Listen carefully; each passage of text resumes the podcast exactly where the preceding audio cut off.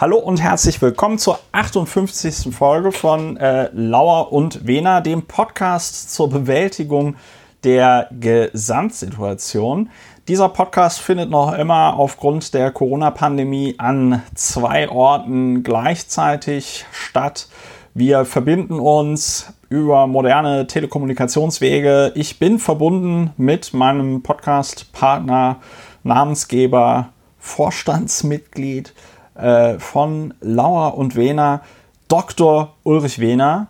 Äh, Dr. Ulrich Wehner ist Strafverteidiger in Berlin. Und äh, wenn ihr mal einen Strafverteidiger braucht, könnt ihr ihn buchen, mandatieren. Ja, sehr schön. Und diese und ganz viele andere Fragen erörtere ich zum 58. Mal im Podcast-Format und wahrscheinlich zum 780.000. Mal insgesamt mit Christopher Lauer, Publizist, Historiker und Stable Genius in Berlin. Ja, vielen lieben Dank. Und der Welt. Und der Welt. Aber Stable Genius muss man schon ein bisschen aufpassen, ne? weil Stable Genius ist ja die Eigenbezeichnung von Donald Trump. Weiß ich gar nicht, ob, ich, ob das ein Kompliment ist oder nicht, Ulrich. Ja, während es im Fall von Donald Trump natürlich allenfalls mit bitterer Ironie verwendet werden kann.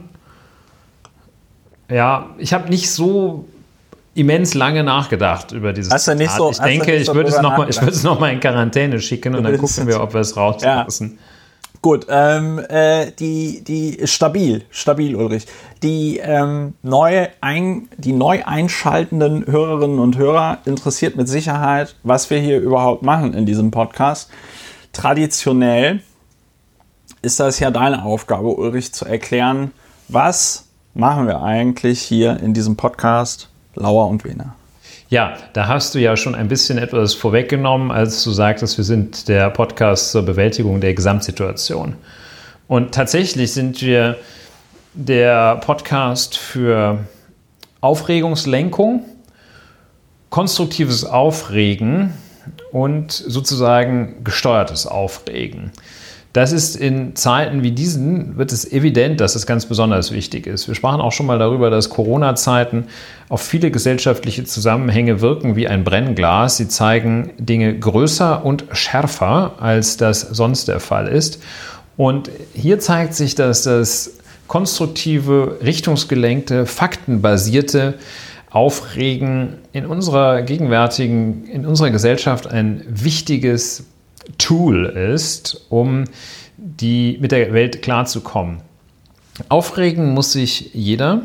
Äh, jeder muss seine Emotionen abreagieren, muss auf die Welt in einer Weise reagieren. Und viele Leute tun das zum Beispiel aktuell, indem sie sich aufregen über Dinge, die es gar nicht gibt und oder über die man sich nicht aufzuregen braucht. Sprich, also man sieht, dass, finde ich, man sieht so die Suche einer, einer nicht ganz unerheblichen Anzahl von Menschen, die sich, die gehen immer weiter von einer Sache, über die sie sich aufregen können. Jetzt kommen ja äh, keine Menschen aus anderen Regionen der Welt zu uns und noch nicht mal aus Österreich.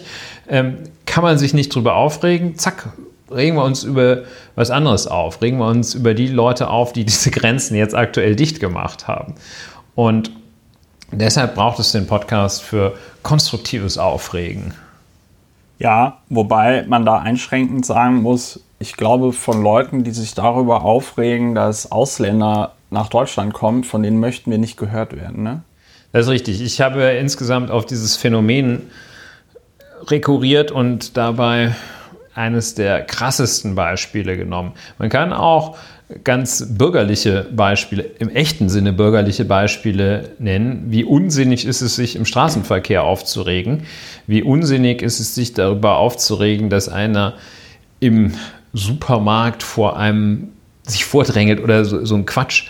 Ähm, das ist alles, wenn sucht, irgendwie sucht man vielfach, beobachte ich das, Gelegenheit, sich aufzuregen, äh, sich abzureagieren, ja. das kann man doch vielleicht besser konstruktiv machen.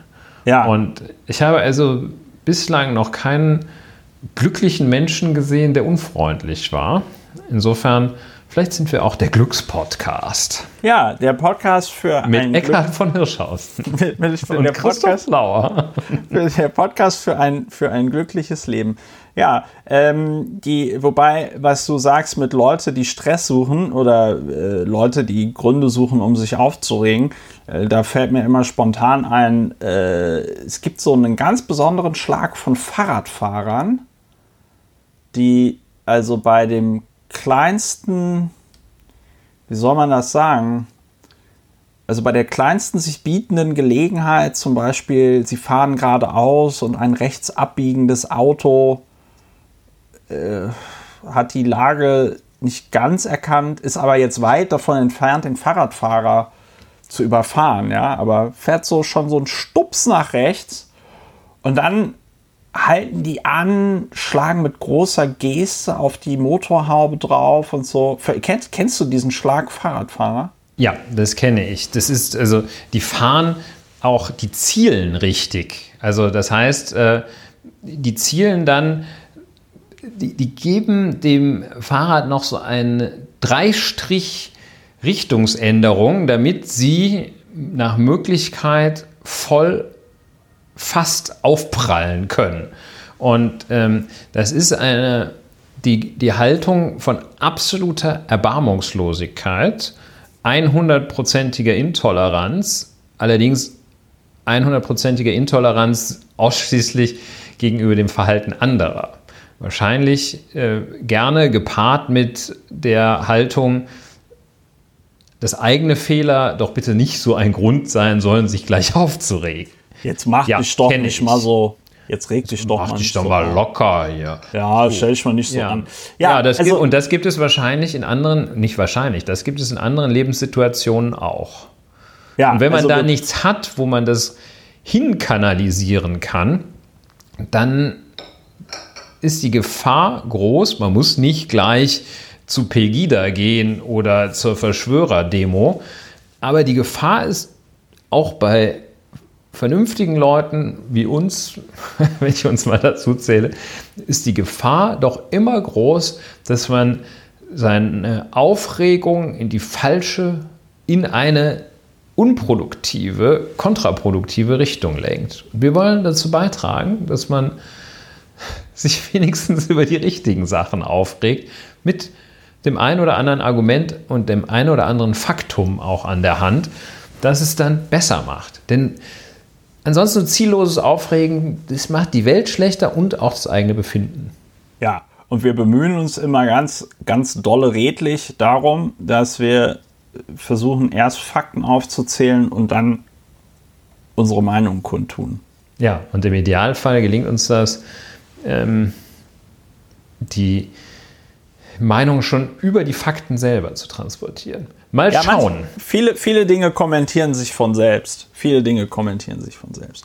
So, ähm, und bevor wir mit unserem ersten sehr schönen Thema anfangen, was wir äh, schon in, den, in der letzten Folge geteasert haben, nämlich, dass das Bundesverfassungsgericht ein, ähm, ein Urteil gesprochen hat, dass Deutschland, denke ich, noch auf die nächsten Jahre Deutschland und die Europäische Union noch auf die nächsten Jahre beschäftigen wird. Äh, dazu aber gleich mehr.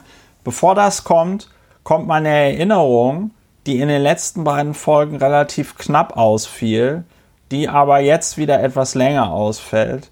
Liebe Leute, liebe Hörerinnen und Hörer, äh, großartigsten Podcast-Hörerinnen und äh, Hörer der Welt, dadurch, dass ihr jetzt zuhört, habt ihr schon mal unter Beweis gestellt, dass ihr einen extrem guten Geschmack habt. Ähm, aber Ulrich und ich freuen uns auch immer darüber, wenn ihr diesen Podcast finanziell unterstützt. Es ist leider tatsächlich so, äh, wenn ich, wenn ich das, wenn ich die Leute viel daran erinnere, meistens Ulrich tatsächlich, wir hatten ja darüber diskutiert, welche Strategie ist am erfolgreichsten. Die Strategie mit dem schlechtesten, mit dem schlechten Gewissen äh, zieht anscheinend am besten.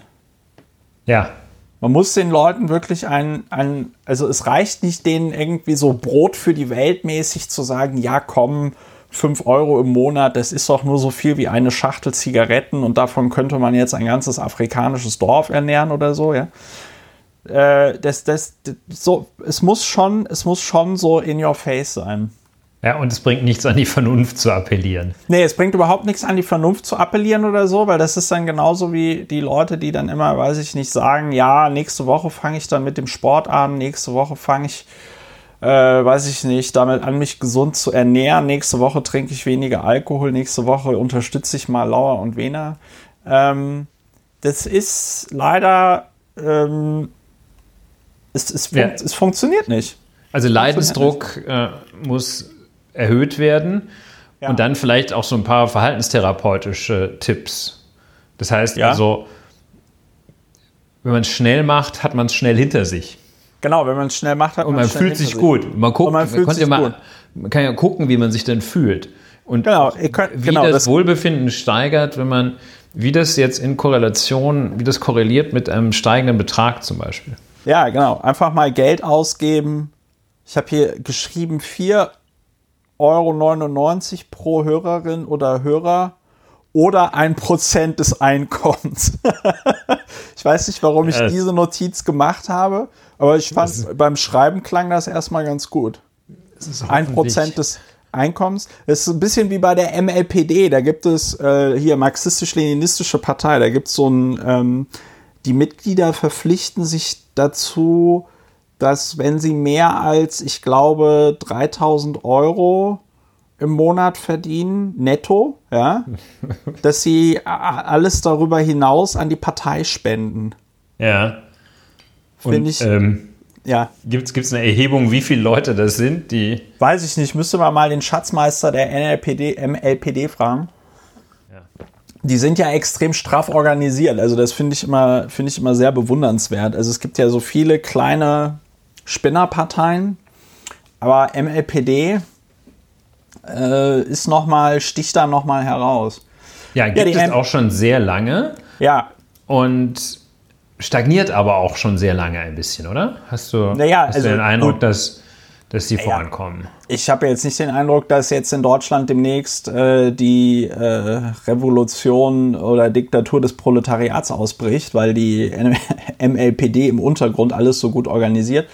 Äh, könnte vielleicht auch ein bisschen damit zusammenhängen. Ich meine, die MLPD war ja deswegen mal kurze Zeit in der Presse, weil sie die, glaube ich, bis dato höchste Parteispende einer Einzelperson an eine Partei bekommen hatte. Die hatte irgendwann mal in den frühen 2000ern, meine ich, aber müsste ich jetzt nochmal genau nachgucken, wann, hatte die ja eine Einzelspende bekommen von, äh, ich glaube, in Höhe von irgendwas zwischen 1,5 und 3 Millionen Euro. Also das war nicht, äh, das war nicht ohne.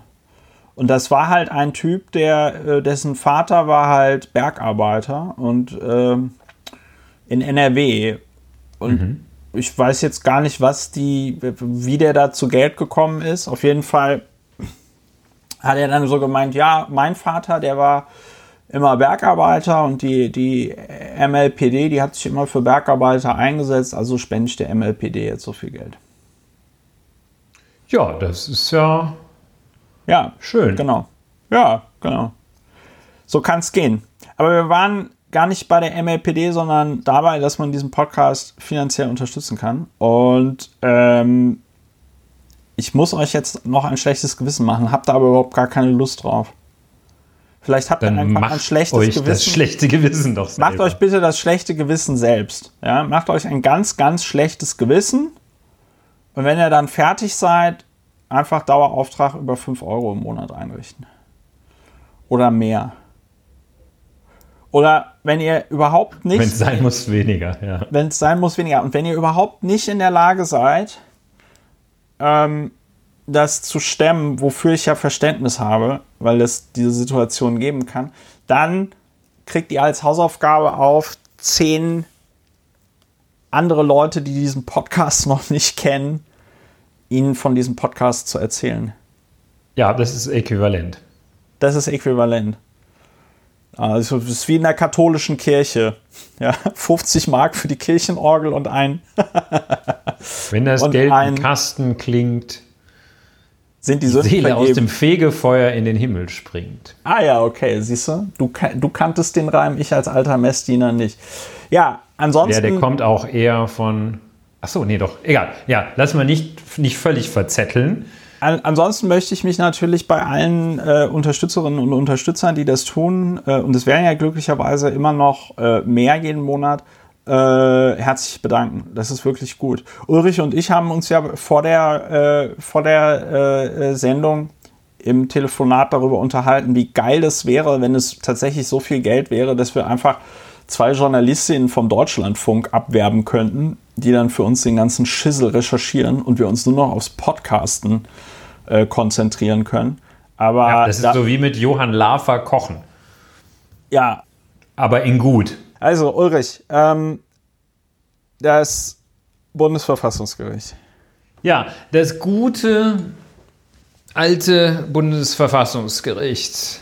Eine Institution, um die uns viele Menschen beneiden, tatsächlich, völlig ironiefrei, ein, ein Fels in der Brandung der Bundesrepublik. Das ist der Ausgangspunkt. Ähm, wir wollen es auch nicht überdramatisieren. Es ist jetzt nicht so, dass es völlig den Bach runtergegangen ist. Aber es hat doch an seinem Sockel zumindest, an seinem güldenen Sockel, einen Kratzer bekommen. So, jetzt sind wir allerdings schon mit der Wertung eingestiegen. Also, Selbstverursachter Kratzer. Ja, den hat es sich wirklich beigefügt, in, in das Knie geschossen. Das vorweg gesagt. Jetzt fangen wir mal an ganz und führen ein bisschen, ganz wertfrei vorweg. Gehen wir mal ein bisschen rein. Was ist passiert?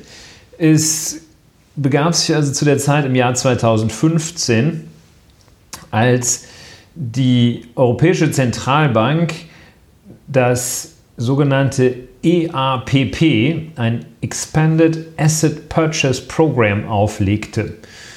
Im Rahmen des Expanded Purchase, Asset Purchase Program, da fand auch ein Public Sector Purchase Program statt, ein PSPP. So, das sind die beiden Dinge, die da stattgefunden haben. Zusammenfassend kann man sagen, Anleihekauf in ganz großem Stil durch die Europäische Zentralbank, Staatsanleihen, mit dem wohl erklärten Ziel, die Geldmenge im Euro Euroraum anwachsen zu lassen. Das ist von verschiedener Seite kritisiert worden, äh, dass von Ökonomen äh, und eben auch von Juristen. Bestimmt Ein, auch von Hans-Werner Sinn, oder? Ganz sicher. Ein Jurist, der auch immer dabei ist, wenn es allerdings klug äh, tatsächlich, wenn es um Angriffe auf europäische Maßnahmen geht, ist Dr. Peter Gauweiler. Und Dr. Peter Gauweiler in Schulter an Schulter mit Professor Dr. Bernd Lucke und noch einer anderen Schar von wahrscheinlich alles Männer. Ich weiß nicht, ob Beschwerdeführerin irgendeine Frau war. Wie dem auch sei, hat also sich gegen das Public Sector Purchase Program, also gegen den Anleihekauf von, durch die Europäische Zentralbank von Staatsanleihen, Kauf von Staatsanleihen durch die Europäische Zentralbank gewandt. So, das Bundesverfassungsgericht hat es ganz lange angeschaut und ganz lange verhandelt und kam dann in der vergangenen Woche am 5. Mai zu dem Urteil, recht spektakulären Urteil, dass es gesagt hat, äh, dieses Programm äh, ist kurz gesagt verfassungswidrig. Und es hat gesagt. Komplett oder in Teilen? Nein, in Teilen. Ähm, es hat sich auch nicht so. Ähm, das, also dieses Programm läuft äh, durch Beteiligung der einzelnen äh, Zentralbanken der EU-Mitgliedstaaten wird das durchgeführt. Das heißt also, wenn die sagen, oh, kauf mal für, eine, für, für 15 Milliarden Staatsanleihen auf, äh, Europäische Zentralbank, dann äh, wird das wohl praktisch durchgeführt durch Zentralbanken in den einzelnen Mitgliedstaaten. Also dann kaufen die Luxemburger für 1000 Euro Staatsanleihen, die Deutschen für 400 Millionen und so äh, weiter. Und das Bundesverfassungsgericht hat also äh, jetzt so weit ist es nicht gegangen zu sagen, also alles, alles verfassungswidrig. Ne? Also der Ankauf von Staatsanleihen durch die portugiesische Zentralbank hier, wir können das entscheiden, verfassungswidrig. Nein, es hat sich, technisch hat es sich auf die Beteiligung der Bundesbank an dem Gesamtprogramm bezogen und hat gesagt, das ist verfassungswidrig und hat äh, argumentiert, ähm, dass die Maßnahmen ähm, der Europäischen Zentralbank unverhältnismäßig sind. Und das ist das eine, ähm, weil äh, die Verhältnismäßigkeit ähm, überhaupt nicht dargelegt worden ist. Die haben nicht gesagt, ist unverhältnismäßig. Sie haben gesagt, das ist schon deshalb unverhältnismäßig, weil ihr das gar nicht abgewogen habt. Es ist überhaupt keine Begründung vorhanden, Europäische Zentralbank. Und dann haben sie, und das, das ist der Kern äh, der Angelegenheit, haben sie auch noch gesagt, als der Europäische Gerichtshof gesagt hat, auf eine Vorlage des Bundesverfassungsgerichts seinerzeit, als der Europäische Gerichtshof gesagt hat, das Programm ist rechtmäßig, das europarechtskonform verstößt gegen gar nichts. Das dürfen die. Als also der Europäische Gerichtshof, der EuGH in Luxemburg, das gesagt hat, da hat er ein schlechterdings nicht mehr nachvollziehbares Urteil, eine schlechterdings nicht mehr nachvollziehbare Entscheidung getroffen. Er hat außerhalb seiner Kompetenz entschieden und hat Entschuldigung. ein Ergebnis, das sind Zitate, ne? Ähm, ein Ergebnis ähm, ist zu einem Ergebnis gekommen, das, wie schon gesagt, schlechterdings, Zitat, schlechterdings nicht mehr nachvollziehbar ist und äh, hat dann im, in der weiteren Urteilsbegründung auch noch gesagt, dass methodisch schlechterdings nicht mehr vertretbar ist. Und äh, das hat ähm, Moment, das ja, war jetzt nur, nur, nur nochmal nur noch mal zum Spiegeln, damit ich das richtig verstanden habe. Und äh, vielleicht noch kurz ein Zitat. Verfehlt äh, die Entscheidung des EuGH. Also muss so gestuft sich das äh, vorstellen. Der EuGH sagt, nee, ist okay, was die EZB da macht. Ne? Also das ist, äh, ja. sieht zwar ein bisschen aus wie Wirtschaftspolitik, ist aber noch äh, Währungspolitik. Ähm, und ähm, der, das hat der EuGH gesagt und zum EuGH sagen die, da erheben die einen very big German Zeigefinger und äh, sagen dann also auch noch, der Ansatz, also das, was der EuGH da macht, und jetzt kommt das Zitat, verfehlt die Anforderung an eine nachvollziehbare Überprüfung des währungspolitischen Mandats der europäischen Zentralbanken. Und ähm, also schlechterdings, also man muss es wirklich, landläufig kann man nur sagen, das Bundesverfassungsgericht hat dem Europäischen Gerichtshof gesagt, das können wir gleich noch ein bisschen differenzieren. Es geht, es geht wirklich gar nicht, was er da macht. Das ist also völlig nebel, nebel de Cup. Und das ist voll doof. Das ist total doof. Das Ganze ähm, sind diese Begriffe, die, das da, die da verwenden, äh, Methode, methodisch schlechterdings nicht mehr nachvollziehbar und ähm, äh, und ähm, insgesamt schlechterdings nicht mehr nachvollziehbar. Äh, das ist äh, jetzt nicht zum ersten Mal, dass es auftaucht, äh, diese Begrifflichkeit. Die ist aus einer kontinuierlichen Rechtsprechung des Bundesverfassungsgerichts entnommen, mit dem, das beginnt mit dem Maastricht-Urteil im Jahr 1993, glaube ich, ähm, also als die damaligen Verträge von Maastricht, sowas wie ein früher Vertrag von Lissabon, ähm, als die äh, überprüft wurden, damit beginnt das, äh, so eine kontinuierliche Fortentwicklung in der Frage, dürfen eigentlich nationale Gerichte Entscheidungen des Europäischen Gerichtshofs äh, äh, kassieren? Dürfen die darüber entscheiden oder dürfen die äh, über die Anwendung europäischen Rechts entscheiden? Dazu vielleicht noch eine äh, Grundinformation aus dem äh, Europarecht. Es gilt nach der ganz herrschenden, vor allem europarechtlichen Meinung, der Grundsatz äh, seit den 60er Jahren vom Vorrang des Rechts der europäischen Gemeinschaften damals noch, des Europarechts, äh, des heute EU-Rechts, also Vorrang des ähm, Europarechts vor dem nationalen Recht. Und äh, das hat, ja, das hat ähm, wenig überraschend äh, einschränkungslos vertreten der Europäische Gerichtshof und ebenso wenig überraschend in einzelnen Mitgliedstaaten ein gewisser Widerstand dagegen. Und so auch äh, ein gewisser Widerstand dagegen, dass äh, in, im Kreise des Bundesverfassungsgerichts und in der deutschen Verfassungsrechtsdogmatik. Und ähm, da gab es dann ähm, drei wichtige Entscheidungen. Das sind die so lange 1, die so lange 2 Entscheidung und das Maastricht-Urteil. Und äh, dann fortentwickelt zu diesem, und da haben die immer gesagt, also zuerst haben die gesagt, äh, so ein bisschen dieses solange, das kann man sich daran merken, so, solange ihr eure Füße unter meinen Tisch setzt, bestimme ja. ich, was auf den Tisch kommt. Ähm, und ähm, von erfolgslosen, erfolglosen Examenskandidaten auch gerne als Solange-Entscheidung bezeichnet, also ähm, alter Juristenscherz. Und also solange ging es am Anfang, ähm, solange es auf europarechtlicher Ebene keine anständige Verfassung, keinen anständigen Grundrechtsschutz gibt, behalten wir uns vor zu prüfen. Die zweite solange Entscheidung war dann so, also solange das so gut läuft wie jetzt, sind wir still.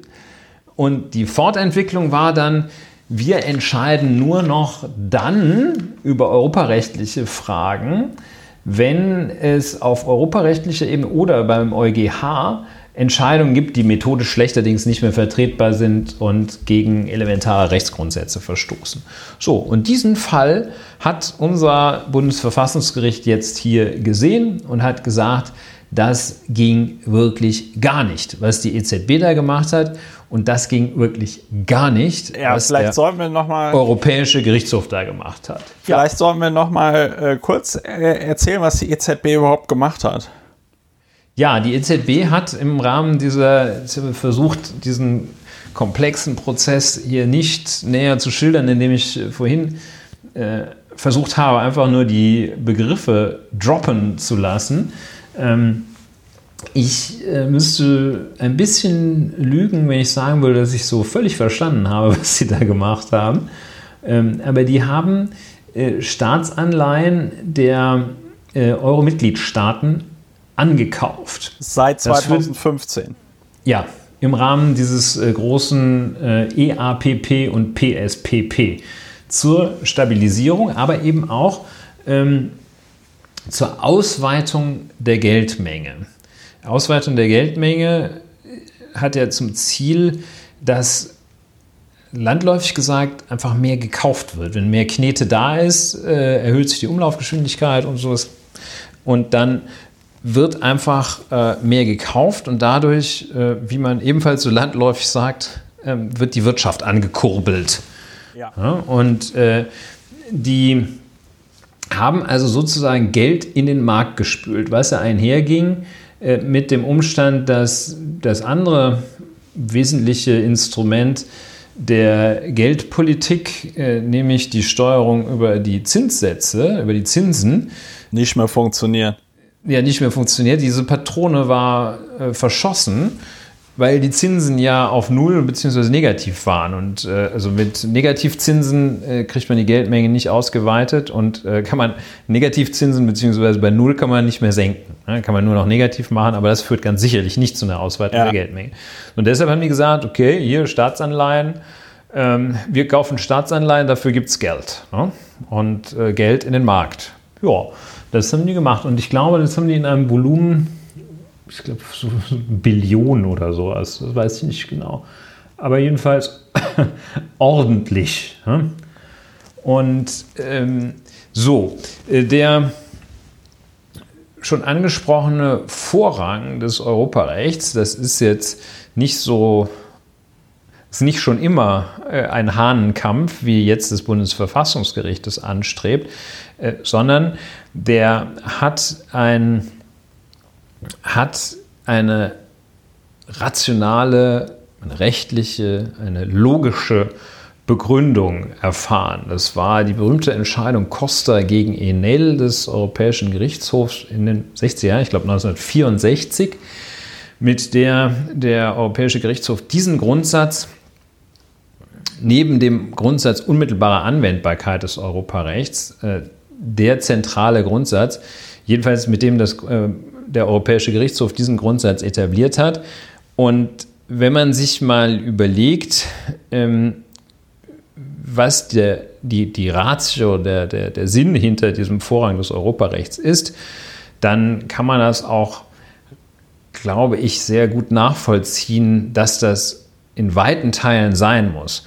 Denn wenn man europäisches Recht macht, das in allen Mitgliedstaaten der Europäischen Gemeinschaften, der Europäischen Union gilt, dann muss es auch überall gleich gelten und überall gleich ausgelegt werden.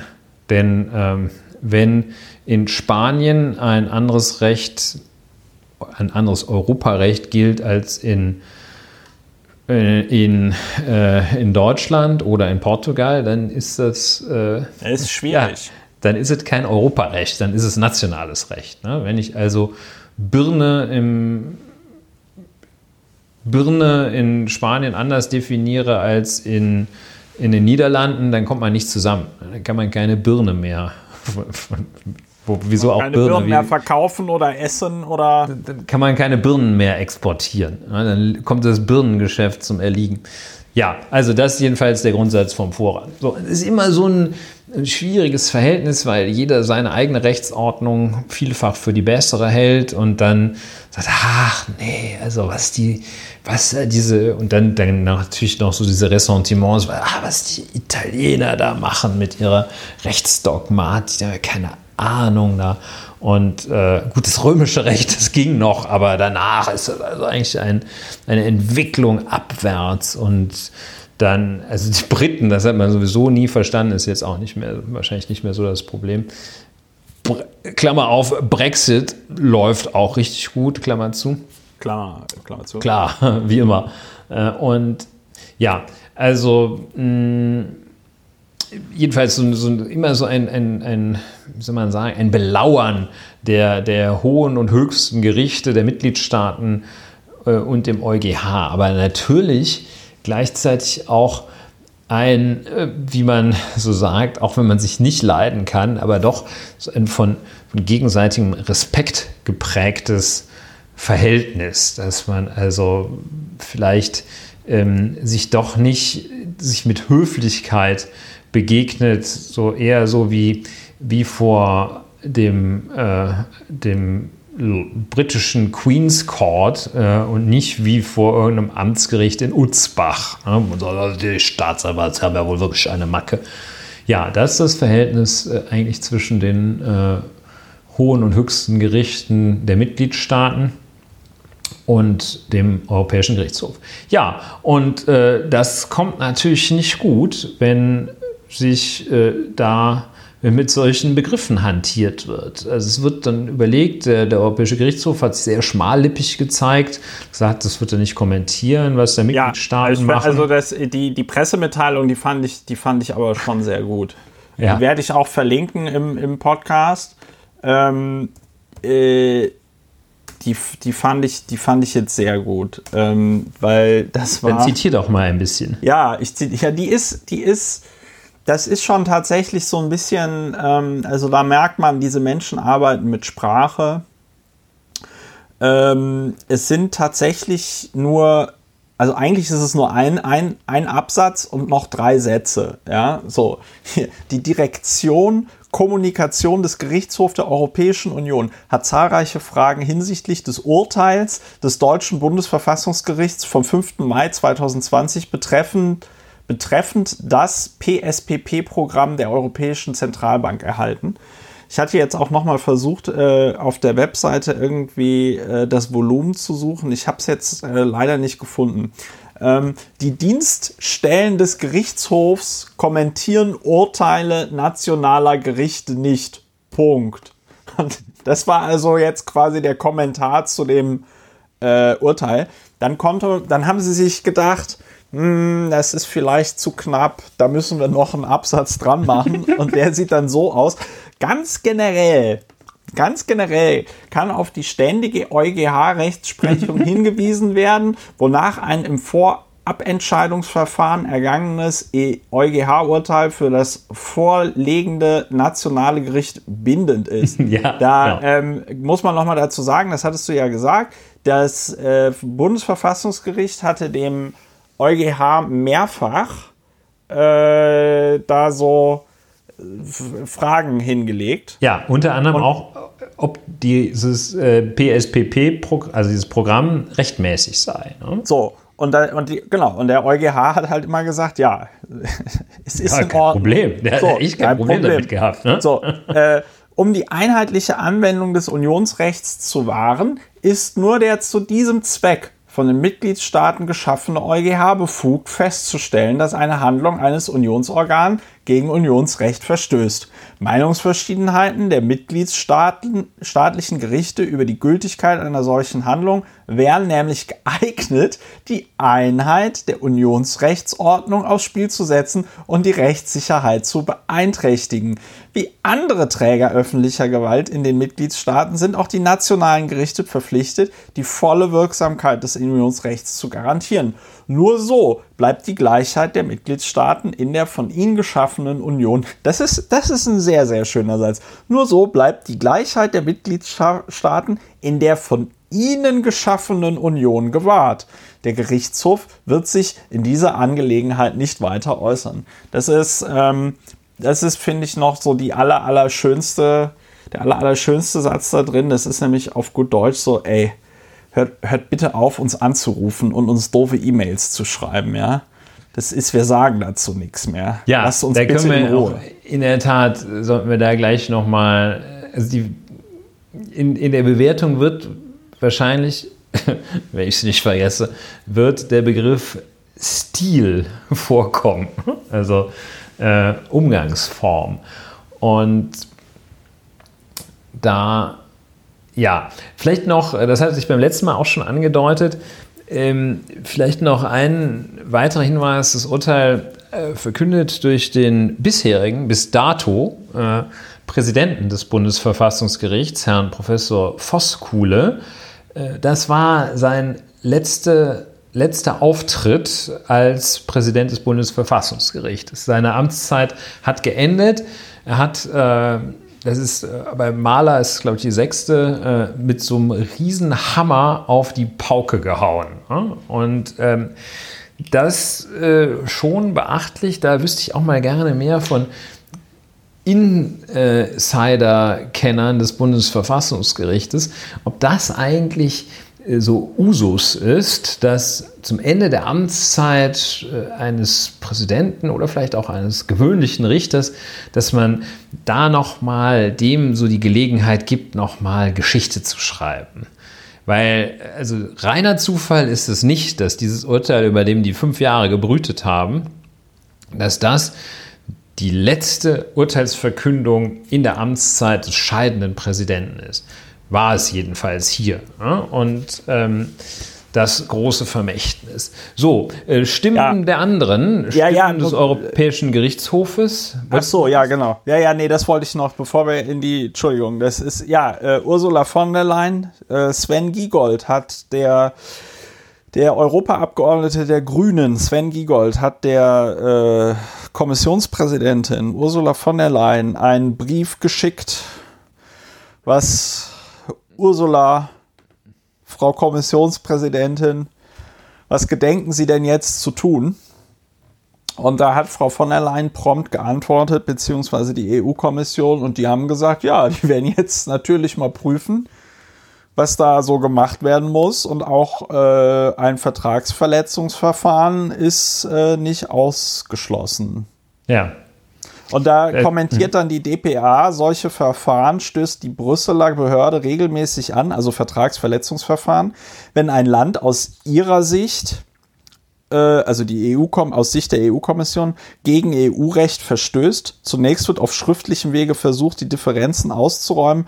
Falls ein Staat nicht einlenkt, kann die EU-Kommission das Land vor dem EuGH verklagen. Bestätigt der Gerichtshof den Rechtsverstoß, kann die EU-Kommission finanzielle Sanktionen gegen das Land beantragen. Ja, wer mehr zum Vertragsverletzungsverfahren wissen möchte, der kann sich an Andi Scheuer auch wenden und an der kennt sich Alexander damit aus, ne? Dobrindt. Ne? Ja, ja, er weiß, also es kann nicht nur auf Initiative der EU-Kommission, sondern auch eines Mitgliedstaates angestrengt werden, das Vertragsverletzungsverfahren.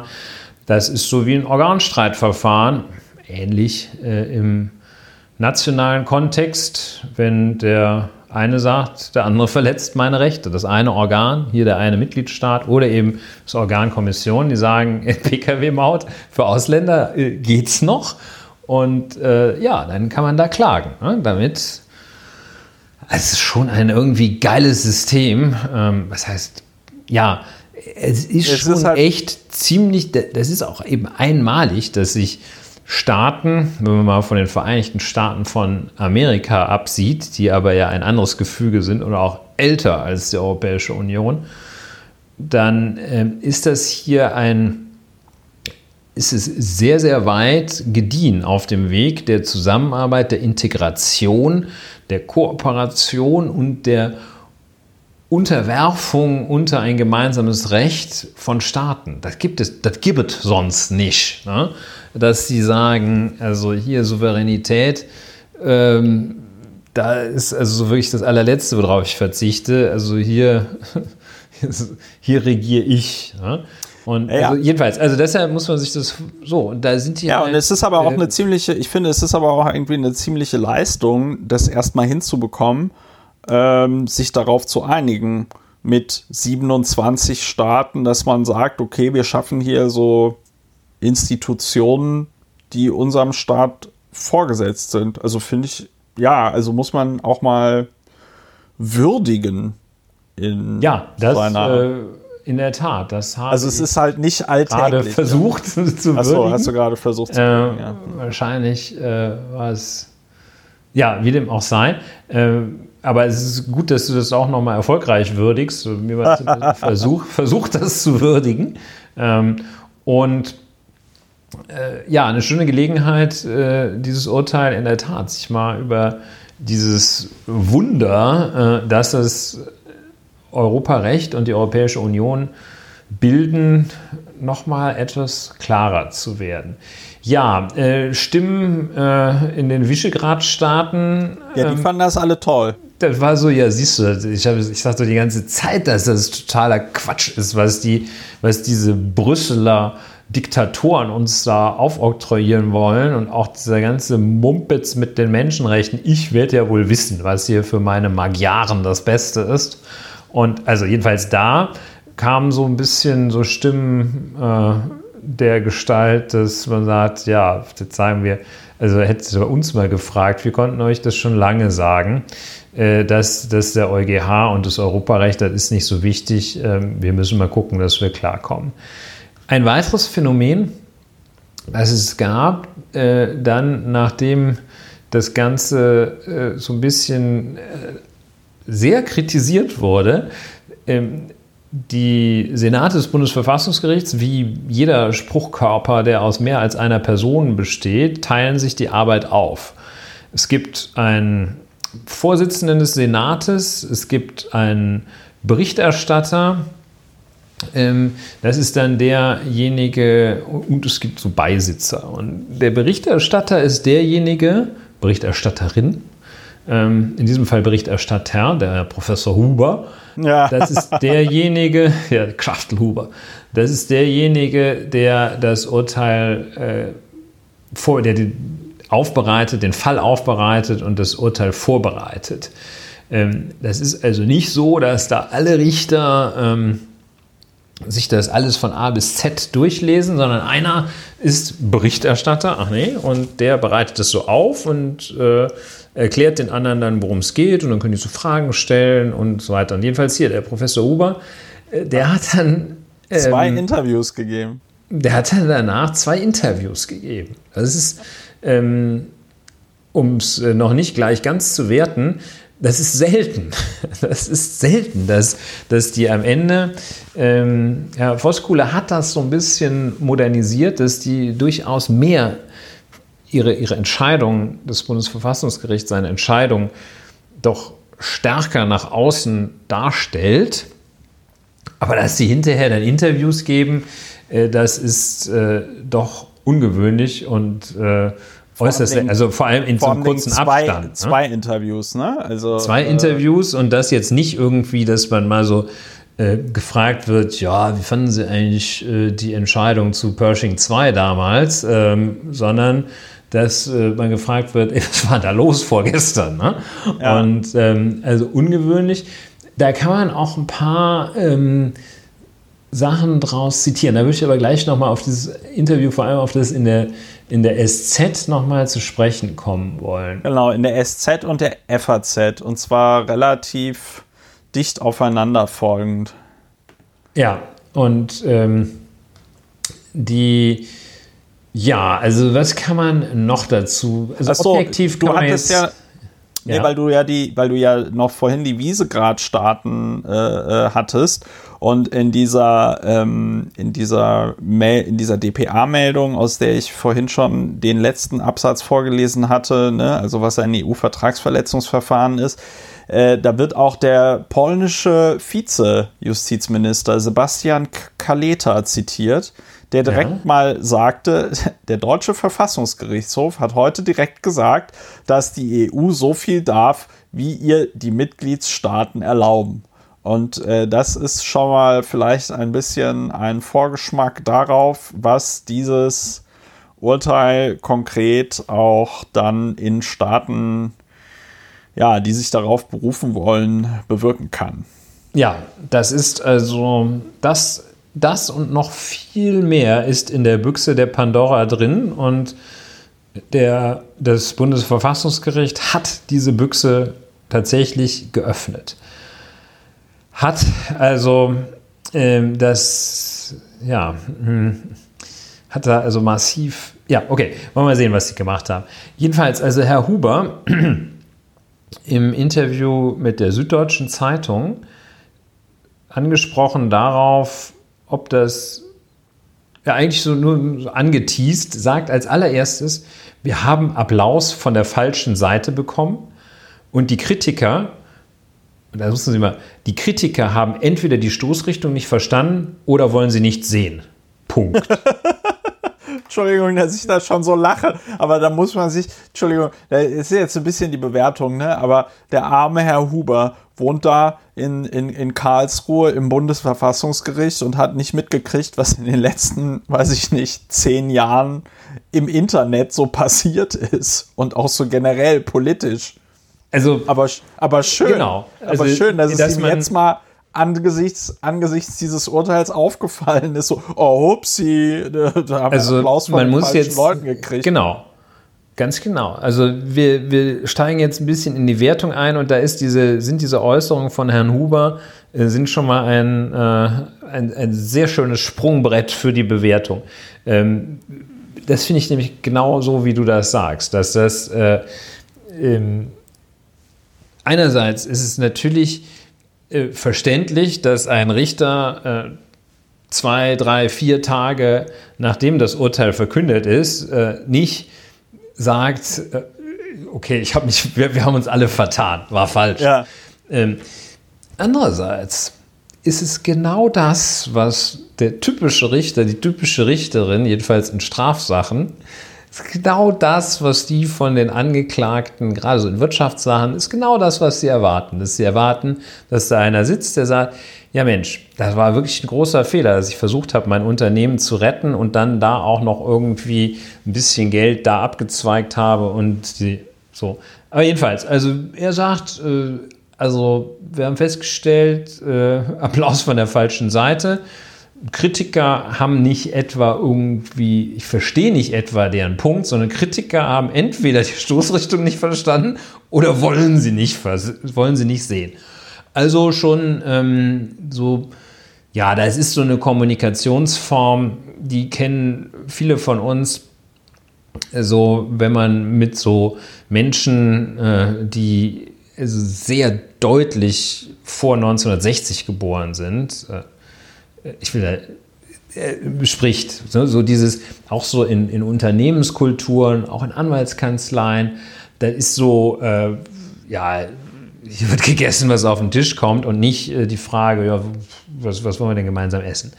Ja, und dann äh, wird noch gesagt, ähm, sagt er noch, äh, ähm, so gefragt, ob, äh, ob das denn jetzt hier nicht irgendwie so ein bisschen die europäische Rechtsgemeinschaft beschädigt. Dann sagt er auch noch einen sehr interessanten Satz. Darauf antwortet er, wir mussten zu dem Ergebnis kommen. Und wir mussten zum Ergebnis kommen, dass die Währungs-, dass die Anforderungen der Rechtsgemeinschaft nicht mehr, der Rechtsgemeinschaft an den Gerichtshof nicht mehr erfüllt werden. Wir mussten zu dem Ergebnis kommen, auch nicht schlecht, ne? also wir konnten gar nicht anders. Ja, ähm, es waren die Hände gebunden, ich befolge hier nur Regeln. Äh, tut uns leid. Ne? Und ähm, mir tut das dann, viel mehr weh als dir. Und genau. ja, genau. Also, mein liebes Kind, ich muss dich leider verprügeln. Das ist zu deinem Besten. Du wirst schon sehen, was du davon hast. Mir tut ja. das viel mehr weh. Und dann äh, wird Herr Huber darauf angesprochen, dass diese Formulierung schlechterdings nicht mehr nachvollziehbar wird, wird ihm gesagt, das war ja nicht besonders diplomatisch, Eure Exzellenz. Ne? Und äh, da sagt er dann, ähm, ja, die Kritik ist heftig, wenn man die Formulierung nicht im Kontext sieht. Und dann erklärt er, schlechterdings nicht mehr nachvollziehbar oder willkürlich, ein weiterer Begriff, der gefallen ist, bedeutet in der Sache aber eine weitgehende Zurücknahme unserer eigenen Interpretation des Europarechts. Das ist sehr, sehr spitzfindig. Und ähm, da verweist er darauf, dass das aus der Rechtsprechung des Bundesverfassungsgerichts her selber rührt. Die haben äh, 94, 1994 und in den Folgejahren haben die diese Begriffe eingeführt. Ja. Ähm, als, als Raster ja. dafür zu prüfen, ob äh, man so eine Entscheidung kassieren kann oder nicht. Die haben das also selber eingeführt und dann erklärt er also, bei diesem gedanklichen Schritt muss man halt machen, erklärt er, ja, das ist ja eine hohe Hürde, die wir da gesetzt haben. Und wenn wir jetzt von schlechterdings nicht mehr nachvollziehbar sprechen, dann zeigen wir ja euch und EuGH und der Weltöffentlichkeit, zeigen wir ja, dass wir in wirklich, zeigen wir eigentlich nur eins, wie hoch wir die Anforderungen setzen, dafür uns einzumischen. Wir mischen uns ganz, ganz selten ein. Die Hürden sind sehr hoch und das merkt ihr daran, dass wir euch so derartig begrifflich in die Fresse hauen, dass wir sagen, unvertretbar, willkürlich, schlechterdings nicht mehr nachvollziehbar. Ja, es ist, halt letzte, vor allem Dingen, es ist halt vor allem Dingen, am Ende des Tages ist es halt eine Tautologie, ne? Also die, die, weil die der Verfassungs, das Verfassungsgericht irgendwann mal definiert hat, unter welchen Bedingungen es irgendwie mit dem EuGH auf Kriegsfuß geht. Und dann wird halt gesagt, ja, diese Bedingungen sind jetzt erfüllt. Genau. Aber es erklärt das, halt nichts, ne? Also das, das ist halt. Das und da sieht man, das ist halt, das ist halt wirklich böse. Ne? Das ist so ein bisschen ähm, das ist so Missbrauch der, der, der Jurakunst. Weil ähm, natürlich kannst du alles begründen. Und äh, natürlich kriegst du da äh, mit dieser Juristerei kriegst du so ein paar Instrumente an die Hand, die es dir erlauben, vordergründig wirklich für alles ein Argument zu finden.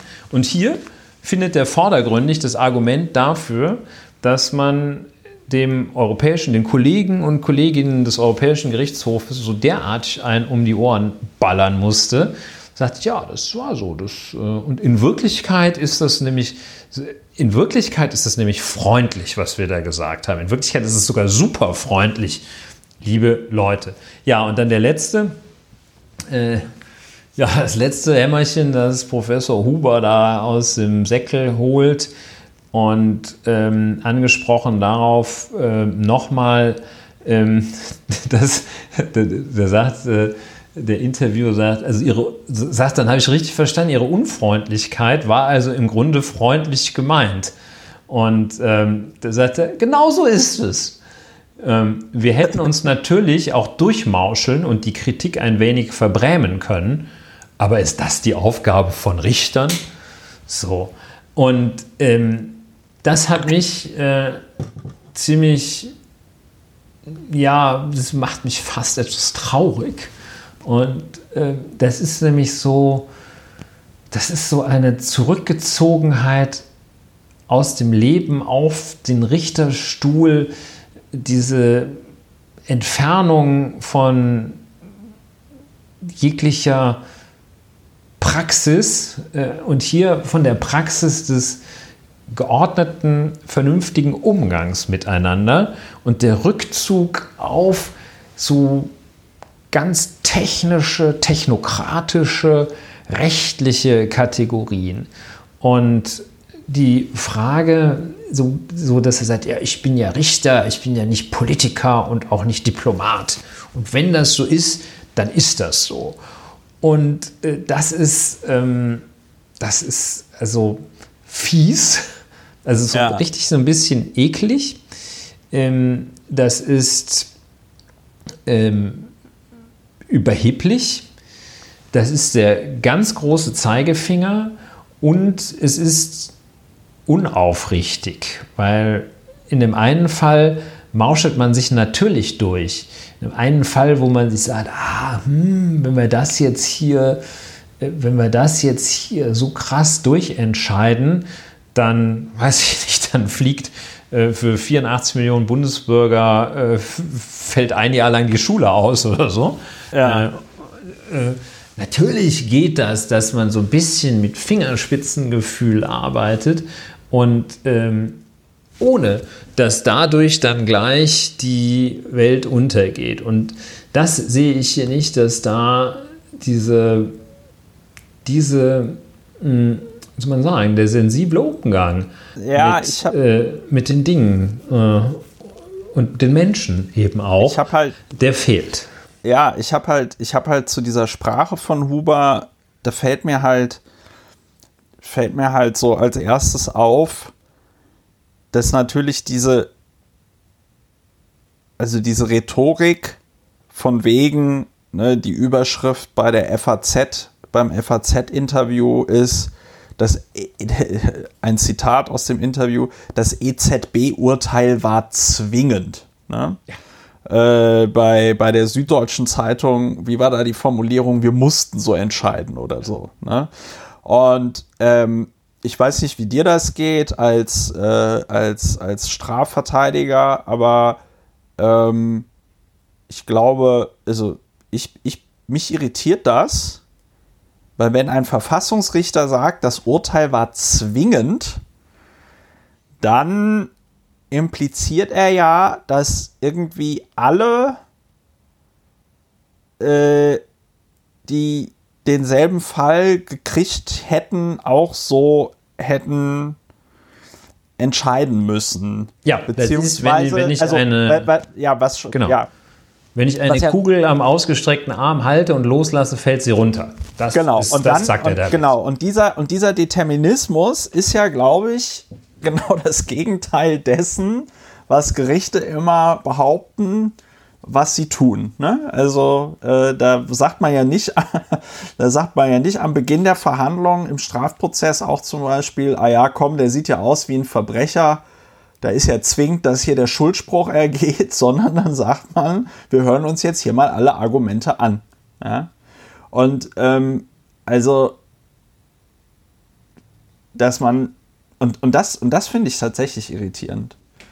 Dass also der da das so darstellt, da, also, weil da werde ich dann, da werde ich dann tatsächlich skeptisch und frage mich, okay, äh, also du hattest vorhin ja schon mal die, die Frage auch so ein bisschen gestellt, ne? ob das jetzt so Tradition beim Verfassungsgericht ist, dass der, dass der scheidende Vorsitzende oder ein scheidender Richter mit ähm, der mit darf seinem mal letzten, so einen Ball noch mal so richtig wollen. Genau, dass er, dass er so ja. und, und der Eindruck entsteht dann hier bei mir, wenn dann der Huber sagt, dass das Urteil zwingend war, weil dann kann man sich ja tatsächlich die Frage stellen, ja, aber warum habt ihr dann fünf Jahre gebraucht, wenn das Urteil also, zwingend war? Habt ihr fünf Jahre gebraucht, um herauszufinden, dass das Urteil zwingend ist? Und wenn ja. das Urteil zwingend ist, warum ist denn, die, warum ist denn der EuGH da nicht drauf gekommen? Ja. Ihr Spezialexperten. Und, also, und ich finde, mhm. ja. ich habe die Interviews nicht gelesen und ich weiß nicht, ob er auf diesen Widerspruch eingeht.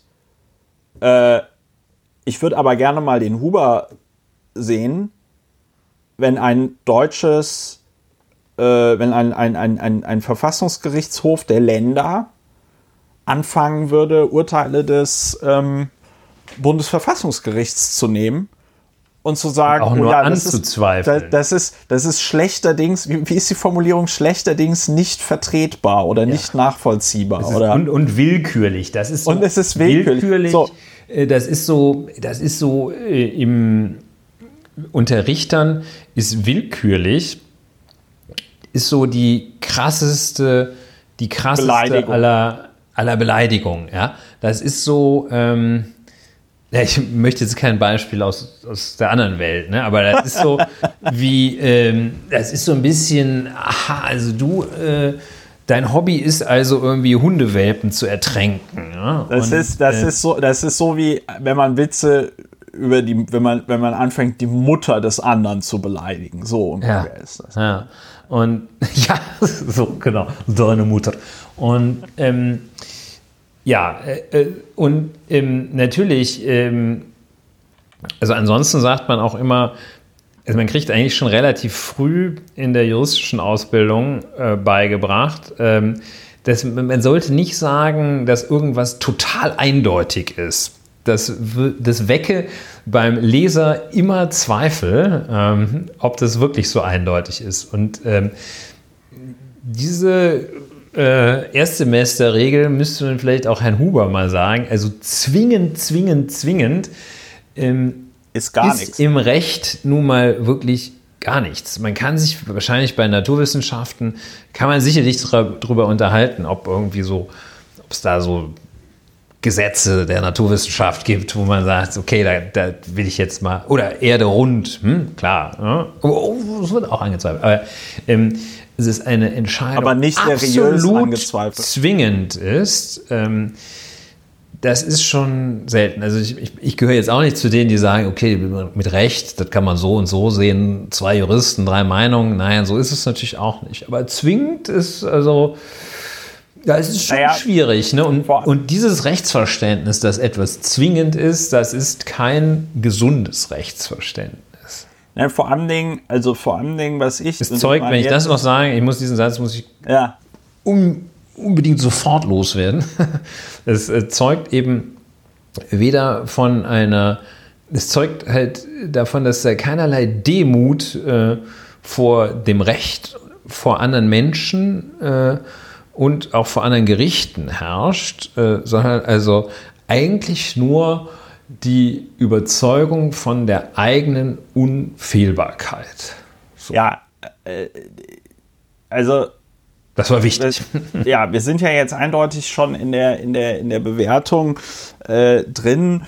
Und was mir zu diesem ganzen Vorgang auffällt oder einfällt, ist, äh, dass es halt so mit, also von außen sieht das auf mich so aus, weil wir halten uns ja hier in diesem Podcast auch damit sehr zurück, Gerichte zu kritisieren. Das haben wir, glaube ich, einmal gemacht, beim, beim, als wir mal über Vermögenssteuer gepodcastet haben. Mhm. Und ganz ab und zu machen wir es mal ein bisschen, aber ich glaube noch nie in der Form, wie es im Moment geschieht. Und ähm, muss man auch dazu sagen, dass, glaube ich, die, die Kritik am Bundesverfassungsgericht, die öffentliche, in der Politik und in den Medien, auch wirklich ungewöhnlich scharf war. Also für wie Politik und Medien es ansonsten nicht ansatzweise wagen, eine Entscheidung des Bundesverfassungsgerichts auch nur irgendwie anzufassen. Ja, ja anfassen schon, ne? aber. Ähm ja, aber nicht, okay. aber nee, aber man sagt jetzt nicht, das ist ja total willkürlich, was die Richter da gemacht haben. Schlechterdings unverständlich. Nein, ähm, und was ich also bemerkenswert finde, ist, mit was für also um was ging es denn? Es ging um diese Anleihenkäufe der EZB.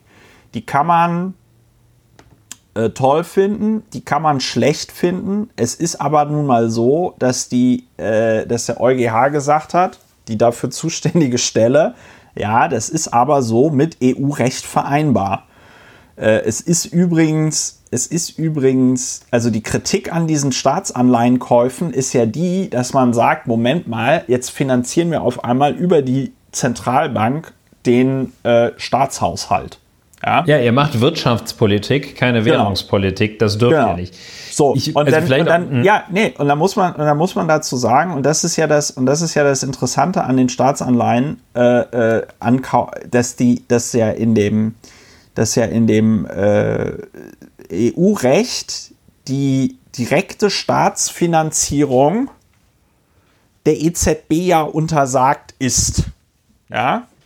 So, und dann kann man jetzt natürlich der Meinung sein, aha, aha, aber diese ähm, Staatsanleihenkäufe, die sind quasi so durch die Hintertür oder so. Da kam der EuGH aber zu einer anderen Auffassung.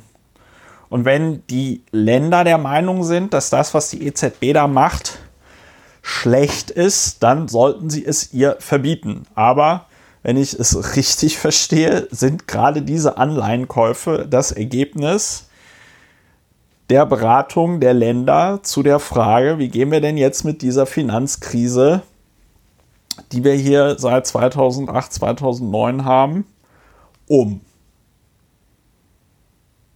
Ja, in so, der Tat. Und, so, und, und, und, und deswegen finde ich das so, weil, also, Jetzt haben wir, jetzt haben wir schon gesagt, okay, das Verfassungsgericht bzw. die Verfassungsgerichter möglicherweise nicht mehr so am Puls der, am Puls der Zeit oder so, aber das sind ja trotzdem noch intelligente Menschen, die ja im Vollbesitz ihrer geistigen Fähigkeiten möglicherweise auch in der Lage sind, mal so ihre Gedanken schweifen zu lassen und sich die Möglichkeiten, äh, nicht die Möglichkeiten, sich die Konsequenzen eines solchen Urteils zu vergegenwärtigen.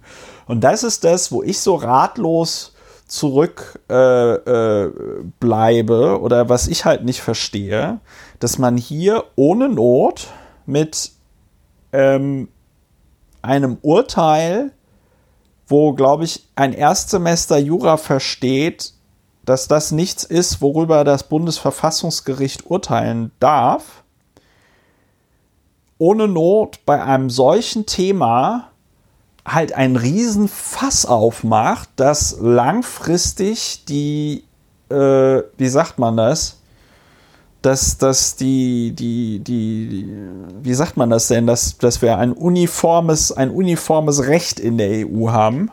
Ja, die Einheitlichkeit der, der, der europäischen Rechtsordnung, des Europarechts. Ja. Die, gefährdet. Dieses, ja. dieses extrem hohe Gut in einer in einer äh, in einem Maß gefährdet, wie es wahrscheinlich noch nie äh, gefährdet worden ist. Weißt du, wenn die da, wenn die da wenigstens, wenn die da wenigstens so ein richtiges Knallerthema genommen hätten, weiß ich nicht, wenn der EuGH gesagt hätte, äh, weiß ich nicht, Genitalverstümmelung bei jungen Mädchen ist vollkommen okay mit EU-Recht, ja, und dann das Bundesverfassungsgericht gesagt hätte, äh, nein, nein, das ist es nicht ja, jetzt, jetzt reicht's. Das ist schlechterdings nicht vorstellbar. Ja, genau. genau. Da, da, hätte man sagen können, ja, das kann ich nachvollziehen. Ähm, alles okay, ja. Äh, Genitalverstümmelung ist schlecht. Äh, die da oben in Brüssel, die haben ja keine Ahnung. Aber nein, es geht um diese Staatsanleihenkäufe der EZB wo der EuGH gesagt hat, ja, das ist halt so. Ja. Das wird also, jetzt so gemacht. Ja, ja. ja das, also eben in der Tat in äh, der Herangehensweise und dem Inhalt äh, überaus unerfreulich, diese, dieses Urteil. Und auch wenn man im Kern der, des, dieser Angelegenheit ganz sicher unterschiedliche Meinungen vertreten kann. Ob jetzt die, die, das Handeln der Europäischen Zentralbank im Rahmen dieses PSPP, äh, ob das sinnvoll, rechtmäßig äh, gedeckt ist vom Auftrag der Zentralbank oder nicht. Auch wenn man also in diesem Kernbereich durchaus unterschiedlicher Meinung sein kann, darf, sollte, vielleicht sogar muss, dann selbst dann ändert sich nichts daran, dass dieses Urteil in seiner Art und Weise, wie es äh, die Sachen, wie es, wie es äh, den Fall regelt, äh, ja, verfehlt ist. Und da gibt es keine Vorgabe, dass das unbedingt so sein muss. Da gibt es auch eben nicht die Vorgabe, die Herr Huber annimmt, dass Richter sich um solche Sachen wie Diplomatie nicht zu scheren haben. Doch haben sie. Sie haben jetzt nicht äh, vor irgendwie an, aus Angst vor irgendwelchen Verwerfungen eine in der Sache andere Entscheidung zu treffen. Nein, das nicht. Aber äh, sie haben sich, muss man sozusagen, sie haben sich gefälligst zu benehmen und das haben die hier, haben die hier äh, nicht gemacht. Und das wahrscheinlich auch in, oder das erkennbar in, ja, in so einem Fehlverständnis, dass das jetzt sein muss. Und ähm, möglicherweise oder wahrscheinlich, vielleicht äh, auch gar nicht vorhersehend oder gar nicht ermessend was sie damit auslösen und anrichten und vielleicht auch gar nicht ermessend, wie sehr sie ihren Kolleginnen und Kollegen äh, damit vors Schienenbein donnern. Vielleicht haben sie das auch gar nicht ermessen, aber äh, das wäre wahrscheinlich, das wäre fast noch die schlimmere Variante, dass sie es einfach nicht kapiert haben, was sie da anrühren. Also ein, äh, ein erschütterndes in, in seiner Art und Weise zumal erschütterndes Urteil des Bundes des, des schönen, guten, alten, hochgeschätzten Bundesverfassungsgerichts. Also ja, und, und, was man auch noch, und was man auch noch dazu sagen muss, ist ja, dass ja die, weil ich mir jetzt gerade noch mal auf der Webseite der, ist es die Bundesbank? Nein, es ist die, oh Gott, Bundesrepublik Deutschland Finanzagentur GmbH. Dass das oh. mal nicht die Reichsbürger sehen. Das ist die GmbH, ich sag's doch. ich sag's doch. Ich sag es doch. Die ganze Zeit, Mann. Das gibt's gar nicht. Die, mach doch mal die Augen auf, ey. So. Nee, aber ähm, man muss sich ja auch darüber im Klaren sein, wie so eine Staatsanleihe funktioniert. Ne? Und ähm, irgendwann wird die ja zurückgezahlt. Ne? Argentinien also, nicht immer. Ja, gut, also klar, es gibt jetzt, ich würde jetzt zum Beispiel nicht empfehlen, nordkoreanische Staatsanleihen zu kaufen oder so, ja, oder kubanische Staatsanleihen oder so, die kann man auch wahrscheinlich gar nicht kaufen. Aber wenn man jetzt mal zum Beispiel äh, Schweizer, Staatsanleihen, Schweizer, Schweizer oder hier, äh, die, die, die, Staatsanleihen der Bundesrepublik Deutschland. Luxemburg. Da gibt es dann hier Liquiditätsrisiko und dann klärt die Bundesrepublik Deutschland Finanzagentur GmbH auf dass das Liquiditätsrisiko so aussieht, das Risiko, Bundesanleihen vor Fälligkeit nicht jederzeit veräußern zu können, ist äußerst gering, da Bundesanleihen die meistgehandelten Staatsanleihen des Euroraums sind und von der Finanzagentur sowie der Bundesbank Marktpflege betrieben wird. So. Ähm, ja, der Herr äh, Huber hatte da natürlich so ein so ein, so ein Italo-Junk-Bond vor Augen die ganze ja, Zeit. Aber ne? das der, ist, aber, Herr ja, Huber, aber da bin ich ganz sicher, das ist auch so eine Gestalt. Ich sagte ja vorhin, vor 1960 geborene Männer haben sowas häufig. Herr Huber 1959 geboren, da sieht man, da verläuft dieser Äquator in der Kommunikationsart und Weise, der verläuft offenbar im Jahr 1960. Aber das ist nur am Rande, da müssen wir auch noch mal äh, nachgehen. Und ja. Äh, ja. Der, aber der Punkt, der Punkt bei diesem, der Punkt ist ja trotzdem, dass ja, und das finde ich ist ja das Bemerkenswerteste an diesem, an diesem Urteil, weil, sagen wir mal so, spielen wir das mal durch. Die EZB kauft Staatsanleihen, ja. Äh, die Länder haben erstmal Geld, wissen aber, okay, das hier ist eine, weiß ich nicht, über sieben Jahre laufende Staatsanleihe, die wird jährlich so und so viel verzinst. Jetzt hat die EZB für 1000 Euro Staatsanleihen gekauft und äh, weiß ich nicht, in, äh, ich meine, ich bin hier gerade bei italienischen äh, Staatsanleihen. Ähm, da ist die Rendite für zehnjährige Staatsanleihen von März 2019 bis März 2020. Da war sie zuletzt im März 2020 war die Rendite bei zehnjährigen Staatsanleihen 1,52 Prozent. Jetzt kriege ich das mit dem Zinseszins nicht so gut hin, aber dann hast du halt, dann hast du halt irgendwie 150 Euro mehr nach einem Jahr oder so. Ähm, da musst du nicht 150, sondern äh, 15 Euro. Ist ja auch egal. Der Punkt ist aber der, in diesem, in diesem Urteil des Bundesverfassungsgerichtes muss doch ein inhärentes Vorurteil drinne sein, wie du das schon gerade gesagt hattest, ne, hier italienische Junkbonds, dass die Länder deren Staatsanleihen die EZB kauft, dass die nicht in der Lage sein werden, diese Staatsanleihen zurückzuzahlen. Das kann doch, das kann doch die quasi einzige Kritik an diesem EZB-Ankaufsding sein. Ja, ich würde mich jetzt ungern äh, auf die Position, auf das dünne Eis begeben, dass es nur eine mögliche Kritik daran gibt. Nee, Weiß es gibt wahrscheinlich noch mehr Kritik daran, aber wie will denn ein Bundesverfassungsgericht sagen, ob das jetzt naja, in Ordnung ist, wenn die EZB 30-jährige, also auf 30 Jahre laufende naja, deutsche so weit geht er ja, So weit geht er ja auch nicht. So weit geht ja auch das Bundesverfassungsgericht nicht zu sagen, dass das, das dürfen die nicht. Die äh, bleiben da. Ähm, die, die, haben nicht gesagt, äh, dieser Anleiheankauf ist falsch, ähm, sondern die haben gesagt, er ist, er ist nicht begründet worden.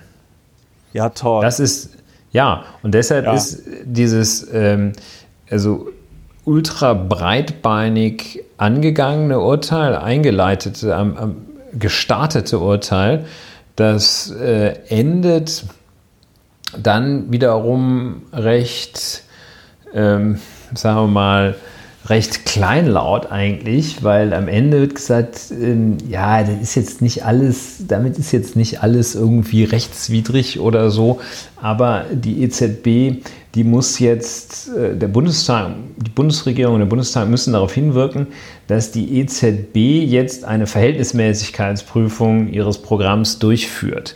Also äh, das, äh, was hier mit einem riesen Knall äh, begonnen hat, wird mit einem äh, praktisch nicht hörbaren äh, kleinen lauen Lüftchen. kleinen lauen Lüftchen mit einem praktisch nicht hörbaren Plop wird das enden, dass die EZB da, äh, die, die produzieren so eine mehr oder weniger mittelgroße Broschüre, aus der hervorgeht, wie unglaublich super geil wirkungsvoll das, äh, das PSPP äh, im Rahmen des EAPP äh, gewuppt hat und wie geil das, also das ist also wirklich äh, quasi wie Manna vom Himmel geregnet hat. Äh, und ähm, also das ist am Ende wird es relativ kleinlaut wieder, das Urteil. Und das finde ich auch so ein bisschen, ähm, dass ich weiß nicht, ob es so war, aber ich finde, dass der Präsident Voskuhle ähm, so einen richtigen Knaller raushaut und dann von der Bildfläche geht, das ist jetzt auch nicht gerade der größte, ähm, der, der mutigste Akt, den man je gesehen hat. Ne? So schießen und wegrennen. Das ist das. Naja, also ein äh, verstörendes Urteil. Und, ja, und eben in seiner europarechtlichen in seinen Auswirkungen europarechtlich, aber vor allem auch äh, politisch äh, erschütternd. Ja? Das, also dieses, was wir eingangs auch schon erwähnt hatten, dass dann ähm, bleibt ja dann irgendwie auch hängen, ja, also so toll, so weit her ist es ja mit dem Vorrang des Gemeinschaftsrechts und der Autorität des EuGH auch nicht. Und dann kommen da diese Gestalten, die sowieso schon immer sagen, das, was wir machen, ist sowieso besser. Und das ist so. Also, ja, ich verstehe so halt unnütz, auch, ne? Ja, also, also, und zumal dann in so einem super Spezialgebiet äh, wiederum ähm, auf einem Sektor, ähm, bei dem ja eigentlich dann auch die Unabhängigkeit, das ist ja gerade der Witz äh, eines Zentralbanksystems, das zweifeln die zwar an, dass die unabhängig gehandelt haben, aber gerade da die Unabhängigkeit, also dass jemand gesagt hat, ähm, das waren immer wieder so Begehrlichkeiten, ja auch zu Zeiten, als die großartige Bundesbank äh, noch wirklich was zu sagen hatte, waren das ja immer so Begehrlichkeiten und Versuche, äh, die an die Kette zu legen ähm, und die Unabhängigkeit der Notenbank anzugreifen. Umgekehrt war es eigentlich, war es, war es aber trotzdem nie irgendwie ein Problem, dass die, die, die Zentralbank hingegangen wäre und so arg tief in die Rechte der Bürger eingegriffen hätte. Also ähm, das ist ja nicht irgendwie die Polizeibehörde, die machen Währungspolitik. Und das ist also, ja, ähm, es ist jetzt auch nicht so das Husarenstück, da die, Bundes-, die Europäische Zentralbank anzu, anzukacheln. Ne? Ja, ja, und wenn wir schon ist, zum Thema ja. Verschwörungstheorie kommen, ich glaube, es ist die alte CDU-CSU-Seilschaft zwischen Herrn Professor Dr. Peter Michael Huber, Verfassungsrichter, und Dr. Peter Gauweiler.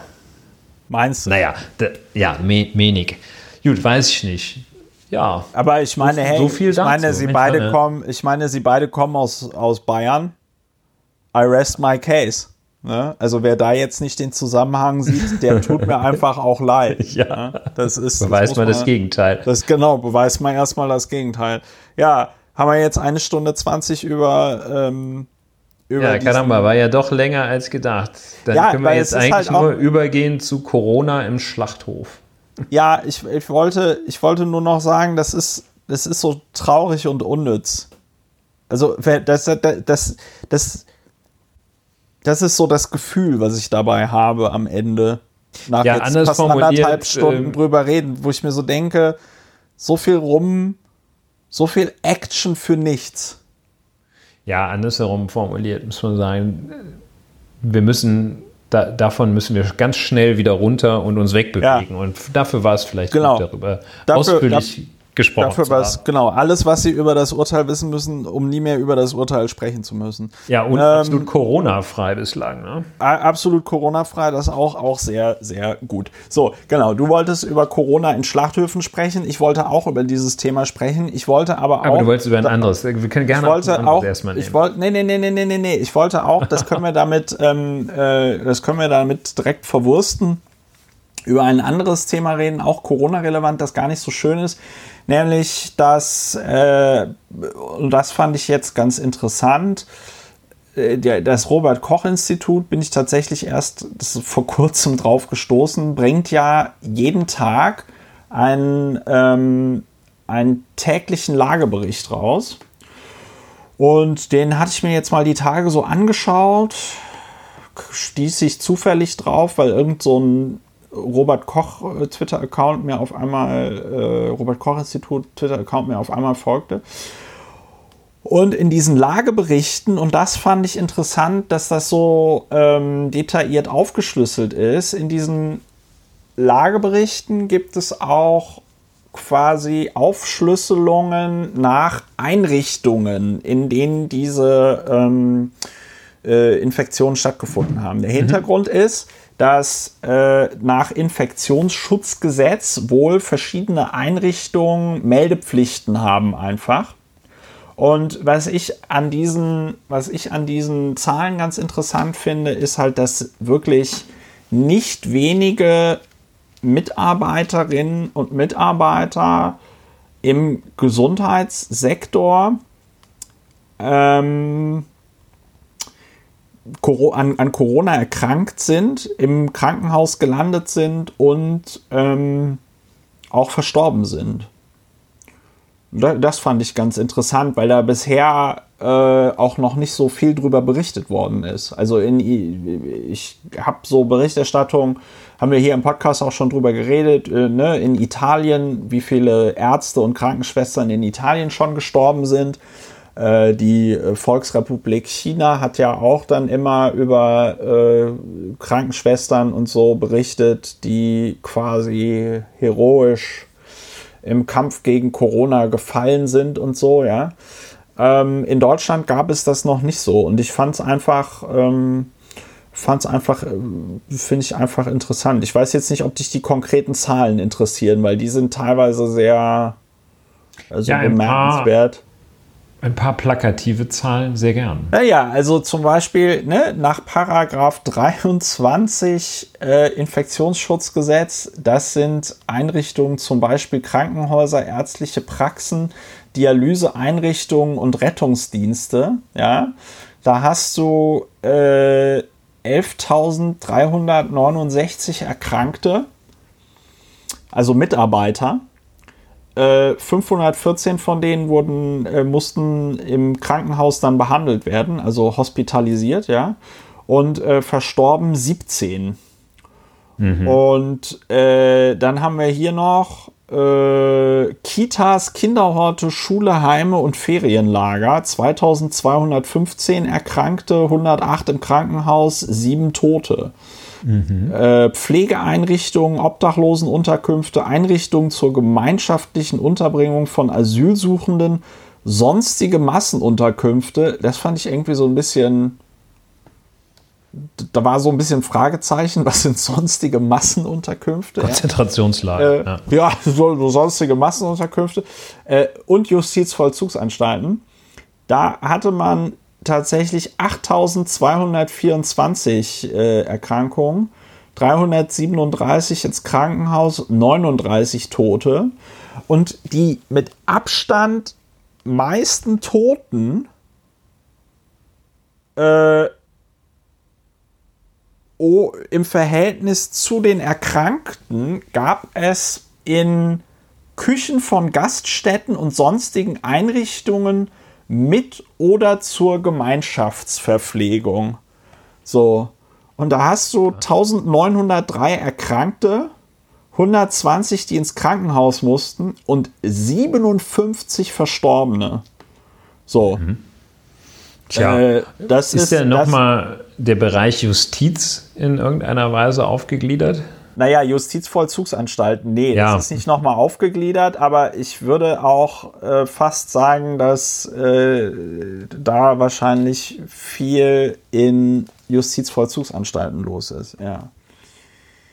Nee, aber ich fand das halt einfach interessant, weil bisher wurde noch nicht darüber berichtet, dass also bereits in Krankenhäusern, ärztlichen Praxen, Dialyseeinrichtungen und Rettungsdienste 17 Personen an Corona verstorben sind. In Kitas, Kinderhorten, Schulen, Heime und Ferienlager sieben Personen, also sind ja dann wahrscheinlich Erzieherinnen und Erzieher, äh, verstorben sind. Und also, dass da im Gesundheitssektor jetzt schon einige Leute gestorben sind und das mit den Küchen und Gast, Küchen von Gaststätten und sonstigen Einrichtungen ja, das ist, äh, mit oder zur Gemeinschaftsverpflegung. Das finde ich tatsächlich frappierend mit den 57 Toten. Und du wolltest ja auch noch mal darüber reden, und das ist etwas, was mich ja auch beschäftigt hat in der letzten Woche, dass es in Schlachthöfen, nicht nur in Deutschland, ja. sondern zum Beispiel auch in den USA zu quasi Massenansteckung gekommen ist. Anders kann man das gar nicht, ähm, anders kann man das gar nicht äh, beschreiben. Ja, und ähm, in Deutschland jedenfalls ähm, kommt dann, kam relativ schnell, als dieses Thema aufgekommen war, äh, aus der Richtung der Fleischindustrie, der der nebelkerzenartige Hinweis, ja, in unseren Schlachthöfen Äh, bei der harten Arbeit da, da können wir nicht äh, den Mindestabstand von 1,5 Metern immer einhalten. Das ist insofern eine Nebelkerze ähm, der übelsten Art, als dass die Infektionszahlen und diese hohe Ansteckungsquote sich bei Schlachthöfen wohl vor allem aus der Unterbringung der dort Arbeitenden ergibt. Dort arbeiten wiederum vor allem in ganz großem Maße äh, Saisonarbeiter bzw. ausländische Kräfte, Arbeitskräfte äh, aus Ländern, in denen das Lohnniveau wesentlich niedriger ist als in Deutschland und die dann, so, so klassische Wanderarbeiter, äh, mit aberwitzigen Konstruktionen, vor allem Werksvertragskonstruktionen, da beauftragt dann der Schlachthof Westfleisch, der beauftragt irgendeinen bulgarischen Subunternehmer und dieser bulgarische Subunternehmer, der kommt dann da mit so einem Bus voller Bulgaren angefahren und die zerteilen dann die Schweine da. Und leben wiederum während dieser Zeit in Massenunterkünften und da kommen die Infektionen her, heißt es. Ähm, und, also im, im Wesentlichen. Und ähm, das wiederum äh, ist äh, dann ähm, der, An, äh, der, der äh, Anknüpfungspunkt für zum Beispiel Frau Heike Haasdick, die heißt wirklich so, äh, keine Witze mit Namen, aber das ist die Verbandschefin äh, des Fleischverbandes oder so ähnlich. Er heißt wahrscheinlich Verband der Fleischverarbeitenden Industrie, Heike Haasdick. Ähm, die wurde auch auf dieses Phänomen angesprochen. Und Frau Haastig wendet, wehrte sich darauf angesprochen, gegen Forderungen nach härteren Auflagen und sagte, wenn etwa die Einzelunterbringung von Mitarbeitern vorgeschrieben und damit höhere Wohnungsmieten verursacht würden, seien viele Betriebe nicht mehr wettbewerbsfähig. Ja, dann kann und man sich schon mal, Entschuldigung, dass ich hier so reingrätsche, aber das ist ja, ja immer Vorlage. So der, das ist ja immer so der, das ist ja immer so der Test. Bei solchen Aussagen weiß man dann eigentlich immer sofort, okay, also wenn man schon nur ein bisschen die Stellschraube so drehen muss, dass ihr ja eben nicht mehr Bulgaren in Massenunterkünften unterbringt, sondern den äh, Wohnungen besorgen müsst. Wenn, also das wenn, das euer wenn das euer Geschäftsmodell kaputt macht, dann ist euer Geschäftsmodell vielleicht nicht so super nachhaltig. Ja, also das, das ist wirklich krass. Und das ist aber auch an, also das ist so, ja, das ist so dreist. Ne? Ähm, und ähm, also wenn das Geschäftsmodell, wenn es tatsächlich daran, wenn der Betrieb, dann hängt er wirklich am seidenen Faden. Ja, so Frau Heike Haas-Dick. Und äh, in diesem Zusammenhang vielleicht auch noch ganz interessant, dass äh, es gibt eine, um den Bogen dann nochmal äh, zu spannen. Ähm, es gibt die Saisonarbeiterrichtlinie der Europäischen Union. Das ist äh, die äh, Richtlinie, äh, also ein Gesetzgebungsakt der Europäischen Union, die besagt, äh, die, die so Mindeststandards setzt für den Umgang äh, mit Saisonarbeitern, die Behandlung ja. sozusagen dieser wie oft man äh, sich schlagen darf. Dieser, ja, modernen, ja, Sklaven vielleicht. Ähm, und da wiederum ist. Nicht äh, zu verwechseln mit Wirtschaftsflüchtlingen. Ja. Äh, da wiederum ist äh, auch geregelt, wie die untergebracht werden sollen und müssen, die Saisonarbeiter. Das heißt, es ist ein bisschen schwer zu sagen, es gibt äh, die Beschäftigung. Also wie so diese, Entschuldigung für den Zynismus, aber das ist wie so diese Richtlinie. Legehennenverordnung. Genau, ja. die Legehennenverordnung. Ja. ja, ja, also die müssen, ähm, so heißt es da in, also in Artikel 20 dieser, dieser, äh, dieser Verordnung, der, der Verordnung, der Saisonarbeiterrichtlinie, ähm, steht, und das steht da, ähm, nicht ohne Grund, ähm, dass eine Unterkunft zur Verfügung stehen muss, die einen angemessenen Lebensstandard entsprechend dem nationalen Recht und oder den nationalen Gepflogenheiten gewährleistet. So, das haben die da reingeschrieben, wahrscheinlich nach langen, langen Kompromissen äh, und massivem Lobbying der, der Frau Harzopf da oder wie die heißt und der, der Fleisch, Fleischleute. Ähm, das ist wohl offenbar ein Riesenproblem. Und ähm, die nimmt sich auch, das Problem ist erkannt, ähm, der Thematik an, wenn die Unterkunft durch oder über den Arbeitgeber gestellt wird. So nämlich vielfach, dass sie den Mindestlohn umgehen, indem dann da ein Bett in dieser Massenunterkunft pro Monat 425 Euro kostet. Und ja, äh, ja also das ist eine ganz... Ähm, also da hat Corona offenbar wieder ein Schlaglicht auf einen Bereich geworfen, äh, der in unserer äh, Gesellschaft bislang unterbelichtet war. Ähm, naja, aber es heißt bisher unterbelichtet. Ja, da gebe ja, ja, gut. Doch, das, das also, stimmt. Also man, man kann sich damit aber wahrscheinlich, man hätte sich Die Unterbringung von Wanderarbeitern war ja also doch deutlich weniger äh, diskutiert. Du hast vollkommen recht, aber man hätte sich auch jederzeit damit beschäftigen können. Ne? Also es war jetzt kein krasses kabbalistisches Geheimwissen. Das ist auch wiederum richtig. Äh, also auch ohne ein abgeschlossenes Alchemiestudium war das erkennbar. Ja. Aber ja, ähm, es wird halt äh, deutlicher und es wird wieder dieser alte Grundsatz deutlich. Ähm, also irgendjemand zahlt das immer. Ne? Und äh, das ist einfach, klar, wenn, klar, wenn, wenn das klar. Pfund Hack 1,99 kostet, dann zahlt äh, das Schwein und äh, der Mann, der da in der Massenunterkunft den ganzen Tag Schweine verteilt, zerteilt. Ja, das ist, äh, äh, genau, das ist äh, Blut, Blutschwein. Ähm Nein, aber die, ähm, was ich halt, was ich halt an dem Thema so interessant finde, ist, es ist ja, ähm, äh, also ob, und da wäre nämlich jetzt so mein Fragezeichen, weil das, ich bin mir nicht sicher, ob es an diesen Massenunterkünften liegt, ne? Weil in, wo war denn das in NRW? War das in Kos? Kös? Coesfeld.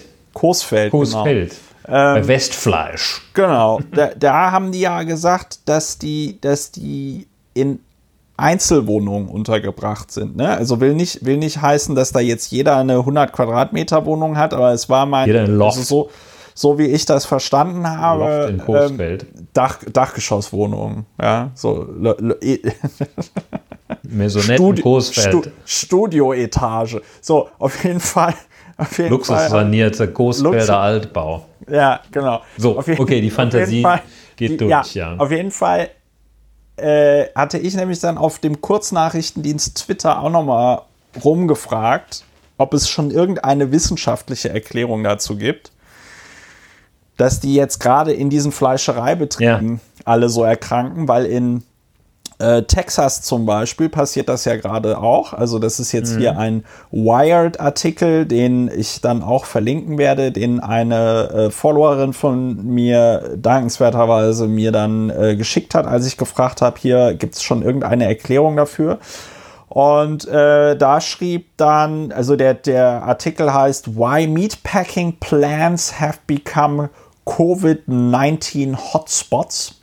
Ja. Und da ist eine Erklärung drin, den Absatz fand ich ganz interessant hier. According to the CDC's latest report, the chief risks of meat packers come from being in prolonged close proximity to others.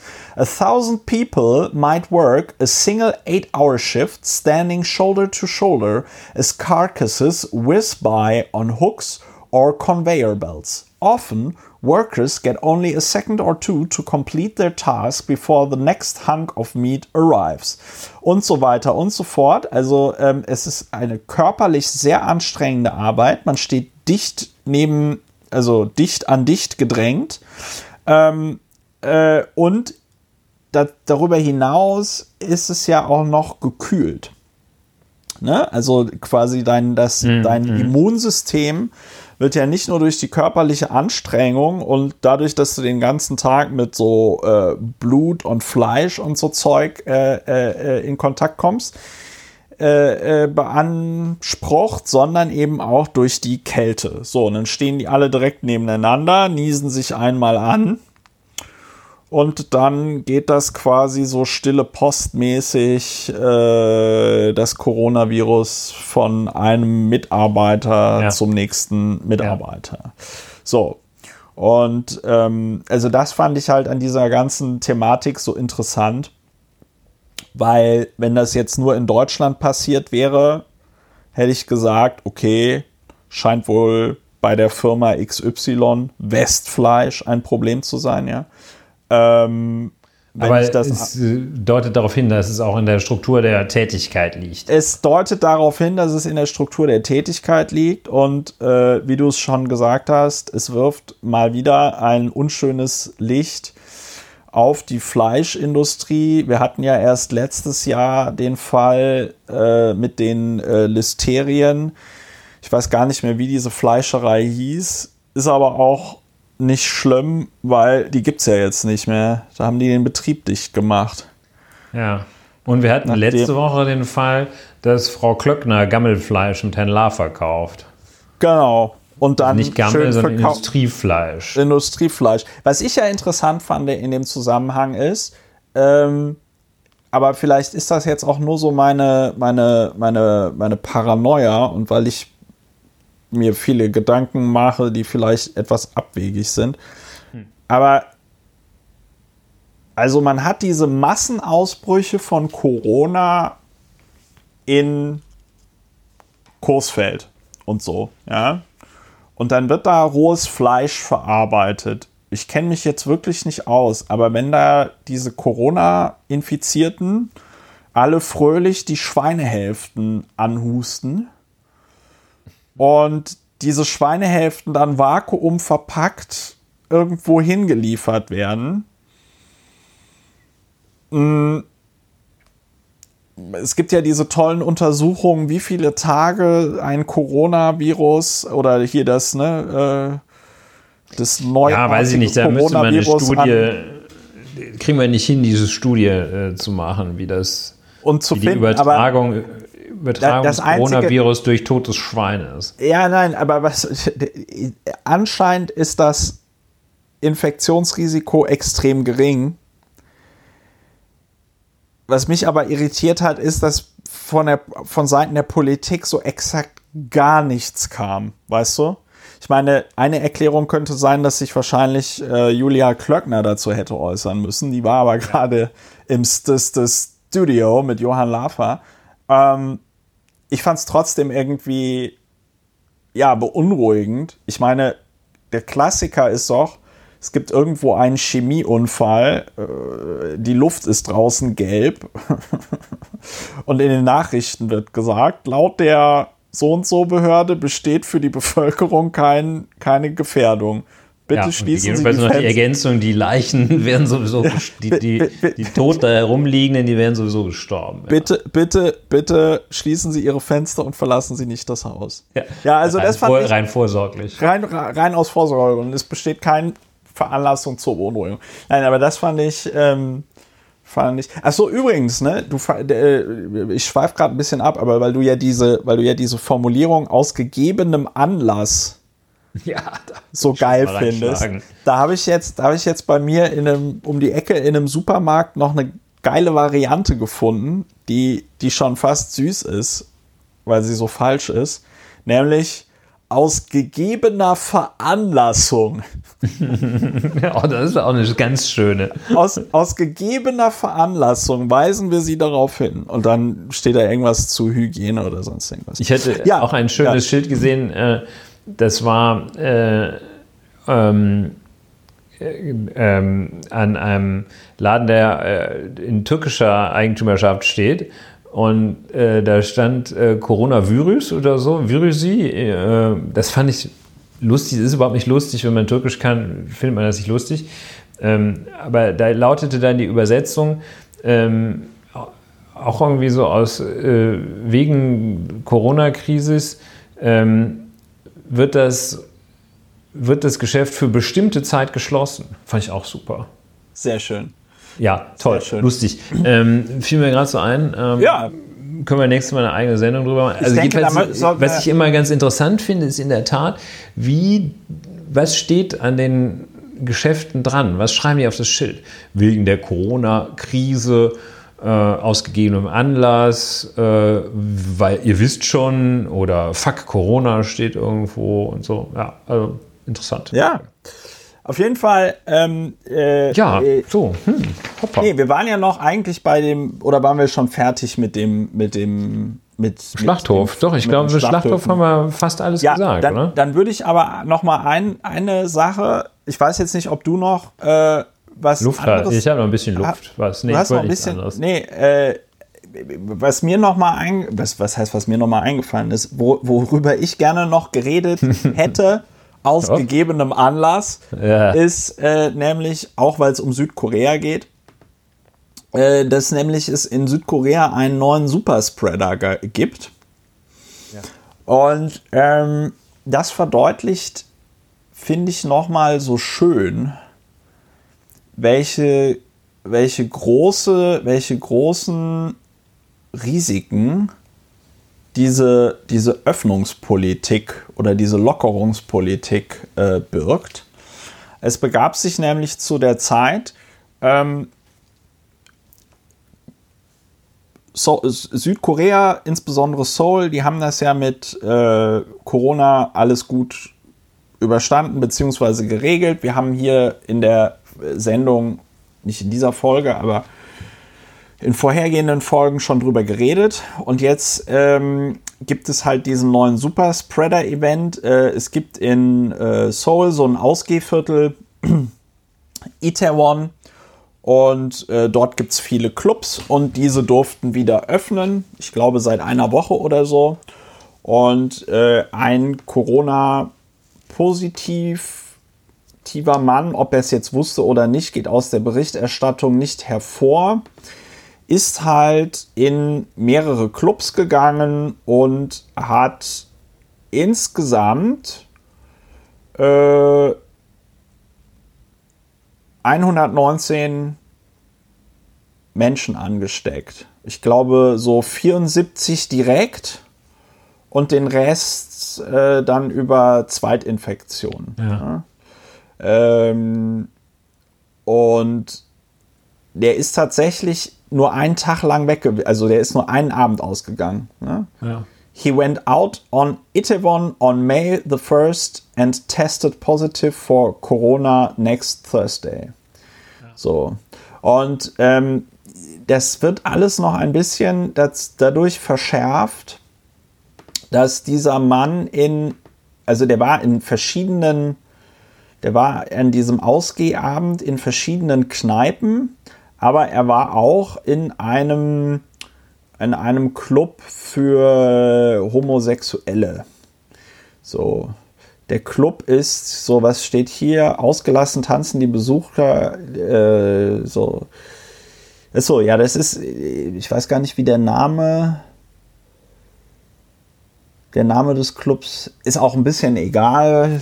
Wir werden in nächster egal. Zeit in nächster Zeit alle nicht nach Südkorea, nach Seoul fahren, obwohl Seoul immer eine Reise wert ist.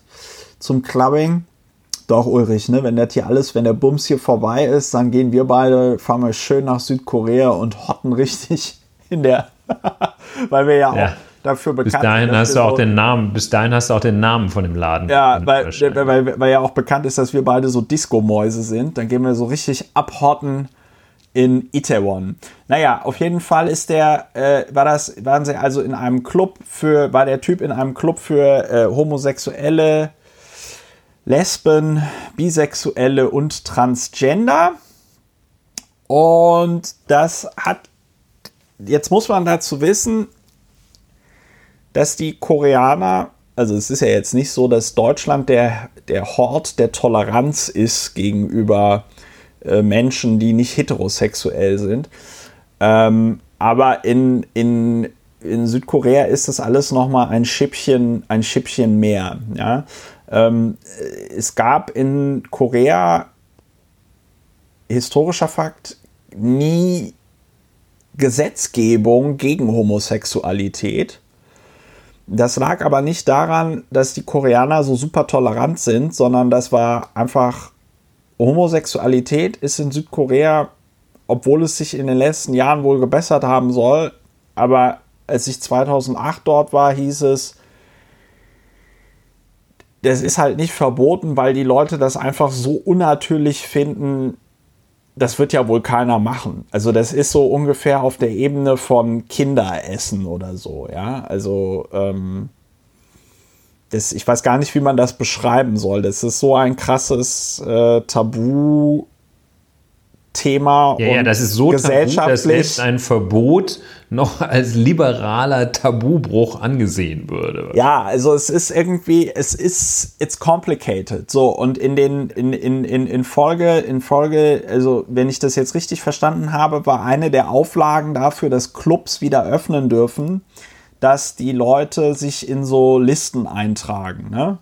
Was ja, ja. eigentlich total clever ist, dass man irgendwie sagt, okay, dann gab es einen Ausbruch, dann müssen die sich in die Liste eintragen. Jetzt ist es aber so, weil Korea eben so ein super tolerantes Land ist gegenüber Lesben, Homosexuellen, Bisexuellen und äh, Transgender Menschen, dass die Leute sich halt einfach falsch eingetragen haben. Ja. Ja? Also da hießen dann wahrscheinlich ganz viele Max Mütze oder so, aber in der koreanischen Version. Und ähm, das bedeutet einfach, dass man sehr viele Menschen, die dort äh, jetzt unterwegs waren, dass man die nicht identifiziert bekommt.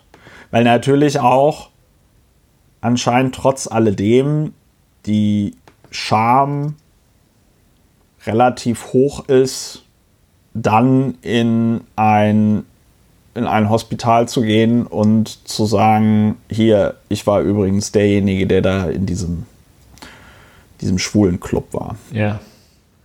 Ja, das ist. Und die, und die, und die Reaktion, und die Reaktion von Saul, vom Bürgermeister, war äh, zu sagen, okay, dann machen wir alles wieder zu. So, jetzt ist alles wieder zu. Und ja, was kann man daraus lernen? Ich denke, das Allerwichtigste ist zu verstehen, und das haben wir in diesem Podcast schon öfters gesagt, solange es keinen Impfstoff gibt, wird das alles sehr schwierig. Ja, gerade Clubs, Konzerte, Prostitutionsstätten und äh, Betriebe, in denen äh, die Menschen sehr nah beieinander sind. Das wird wirklich ganz schwierig. Und natürlich interessanter Aspekt, den du da hervorhebst, dass wenn das dann noch mit einer gewissen sozialen Charme verbunden ist, also man typischerweise also nicht, äh, es wird ja nicht so sein, dass, dass man sich gerne im Bordell in eine Liste einträgt und sagt, ja, ja, ja. ich war da. Ja, ja, klar. Und hier haben Sie noch eine Ausweiskopie und äh, grüßen Sie meine Frau, wenn Sie sie sehen. Und ähm, naja. Man er, ja, man erklärt auch, man erklärt auch seiner, ja, man erklärt auch seiner, genau. Ja, zumal wenn man dann womöglich noch im, äh, im entgegen dem Geschlecht der Partnerin oder des Partners laden ist. Also mh, schwierig. Naja, das aber kommt, gut. Das kommt, das kommt strafverschärfend. Ähm, Kannst ja schlecht sagen, ne? hinzu. Ja, also das ist, ähm, warum erzähle ich das? Weil ich das einfach, weil ich einfach das nochmal, also ich finde das halt so bemerkenswert, wie die, ähm, wie halt dann eben eine Person, also die Vorstellung scheint ja irgendwie zu sein, ja, jetzt halten wir uns alle irgendwie an die Regeln und dann können wir so leben wie vorher und ähm, können wir so leben wie vorher und alles wieder gut. Also ich glaube, viele Leute haben irgendwie so die Idee, ich meine, wir haben ja jetzt auch diese absurden Diskussionen darüber, dass die Bundesliga wieder starten soll und so, ja. Mhm. Ähm, ich habe die, also äh, irgendwie scheint die Vorstellung ja zu sein, wir ziehen uns alle diese Masken auf und dann ist alles wieder gut. So ein bisschen wie, weiß ich nicht, wir haben alle Sex mit Kondom und dann können wir auch kein AIDS kriegen oder so, ja. Ähm, so wird es aber nicht funktionieren. Ja, das ist leider so. Ja. Und dann hast du nämlich, und dann hast du nämlich auf einmal die Situation, dass eine Person für 119 Neuinfektionen verantwortlich ist. Ja, das ist in der Tat äh, bitter. Es erklärt nochmal, warum die das Abstands das Abstand halten, warum die ganzen Präventionsmaßnahmen äh, so wichtig sind. Also mir, mir wird es dadurch auch noch mal erneut klar. Ähm, gerade wenn man sich, äh, wie ich, bei diesem Gedanken erwischt, auch mit zunehmender Zeit, da kommt ja die Wahrscheinlichkeit, dass ich jetzt hier ausgerechnet hier im Fahrstuhl in jemanden reinlaufe, der äh, Corona infiziert ist, ist ja nicht so groß. Ähm, die Einzelwahrscheinlichkeit ist natürlich auch nicht so riesengroß, dass wenn ich jetzt jemandem zufällig begegne. Ähm, aber natürlich, äh, äh, das, das Einzelfallrisiko ist halt sehr groß, dass da einer gleich äh, 50 Leute ansteckt. Ja. ja. Tja. Ja. Tja. Tja. Hm. Tja, tja. Ja, Mist, ja das ist, ne? ja, scheiße, scheiße, scheiße, ist scheiße gelaufen. Scheiße. Ne? scheiße. Ja. Nein, aber das ist halt wirklich, ich finde, ja, aber ich denke, ich finde, ich weiß gar nicht, warum ich das so faszinierend finde und warum ich da so viel drüber reden muss, obwohl da eigentlich schon alles zugesagt ist. Aber ich glaube, dieses eine Person, 119 Personen, ne? Das ist es, glaube ich, was mich da an dieser Geschichte so, so fasziniert. Ja. Ähm, dass, dass da ja. Ja, genau. Da müssen, deshalb müssen sich dann halt auch so viele Leute, die äh, ja, das ist halt, das ist halt Prävention. Ne? Deshalb müssen auch die, die man kann nicht nur Prävention können nicht nur die äh, die Infizierten machen. Ja, und äh, deswegen ist das auch so trügerisch, weil ich habe mir mal die aktuellen Zahlen jetzt vom 14.05., wo wir das hier aufnehmen, angeguckt. Ähm, die in Pankow ist ja mein Lieblingsbeispiel, weil ich da wohne. In Pankow gibt es im Moment laut, laut Lage so in Berlin noch 79 quasi aktive an Corona Erkrankte. Da sind im Vergleich zum Vortag drei neue Fälle dazugekommen. Ja. Hm. Aber diese 79 Leute, wenn das jetzt auch alles so harte Partygänger sind, wie der Typ in Itaewon, okay, das darf man bezweifeln, aber die, das ist halt trügerisch zu glauben, nur weil es 79 Leute sind auf einen Stadtteil, in dem 400.000 Menschen leben, dass damit jetzt irgendwie schon eigentlich alles wieder okay wäre. Ja, das Wort Bingo Bongo lag in der Luft. Das Lord, ja, das Wort Bingo Bongo lag in der Luft, aber dafür ist die Lage einfach zu ernst. Ja, sagt man, das sagt man in diesem Zusammenhang nicht. Das, genau, das, das schickt sich nicht. Das ja, wäre, das so, das wäre als, willkürlich. Würde man den Europäischen Gerichtshof als willkürlich bezeichnen, genau. Ja, genau, das wäre willkürlich. Schlechterdings, schlechterdings unvertretbar. Irgendjemand hat auch gesagt, ähm, wenn äh, wenn ein Student diese Aussagen des Bundesverfassungsgerichts äh, irgendwie im ersten, Semester, im ersten ja. Semester äh, unter seiner Klausur hätte stehen gehabt hätte, hätte sofort aufgehört zu studieren. Ja. hätte selbst bei hartgesottenen äh, zum Studi sofortigen Studienabbruch geführt. Fand ja. ich ganz lustig. Äh, ja, es war der Versuch, den Bogen zu schließen, den Kreis zu schließen, den Bogen zu spannen. Ja, willst du aufhören, Ulrich? Ja, so direkt würde ich das nicht sagen. Ich würde es so ein bisschen verbrämen, so anders so, als ja. Huber. Ja, okay. Ich würde fast wir, sagen, wir, können, wir haben alles gesagt. Wir haben alles gesagt. Wir können auch sofort aufhören. Nur eine Sache noch. Äh, aber wirklich auch ganz, ganz kurz, weil sonst hätte ich sie bei der Verabschiedung gebracht. Ja. Ähm, heute war BMW Hauptversammlung. Und was ich bemerkenswert finde, ist, dass es irgendwie keine Berichterstattung dazu gab. Also äh, das war ja in den letzten Wochen durchaus ein Politikum.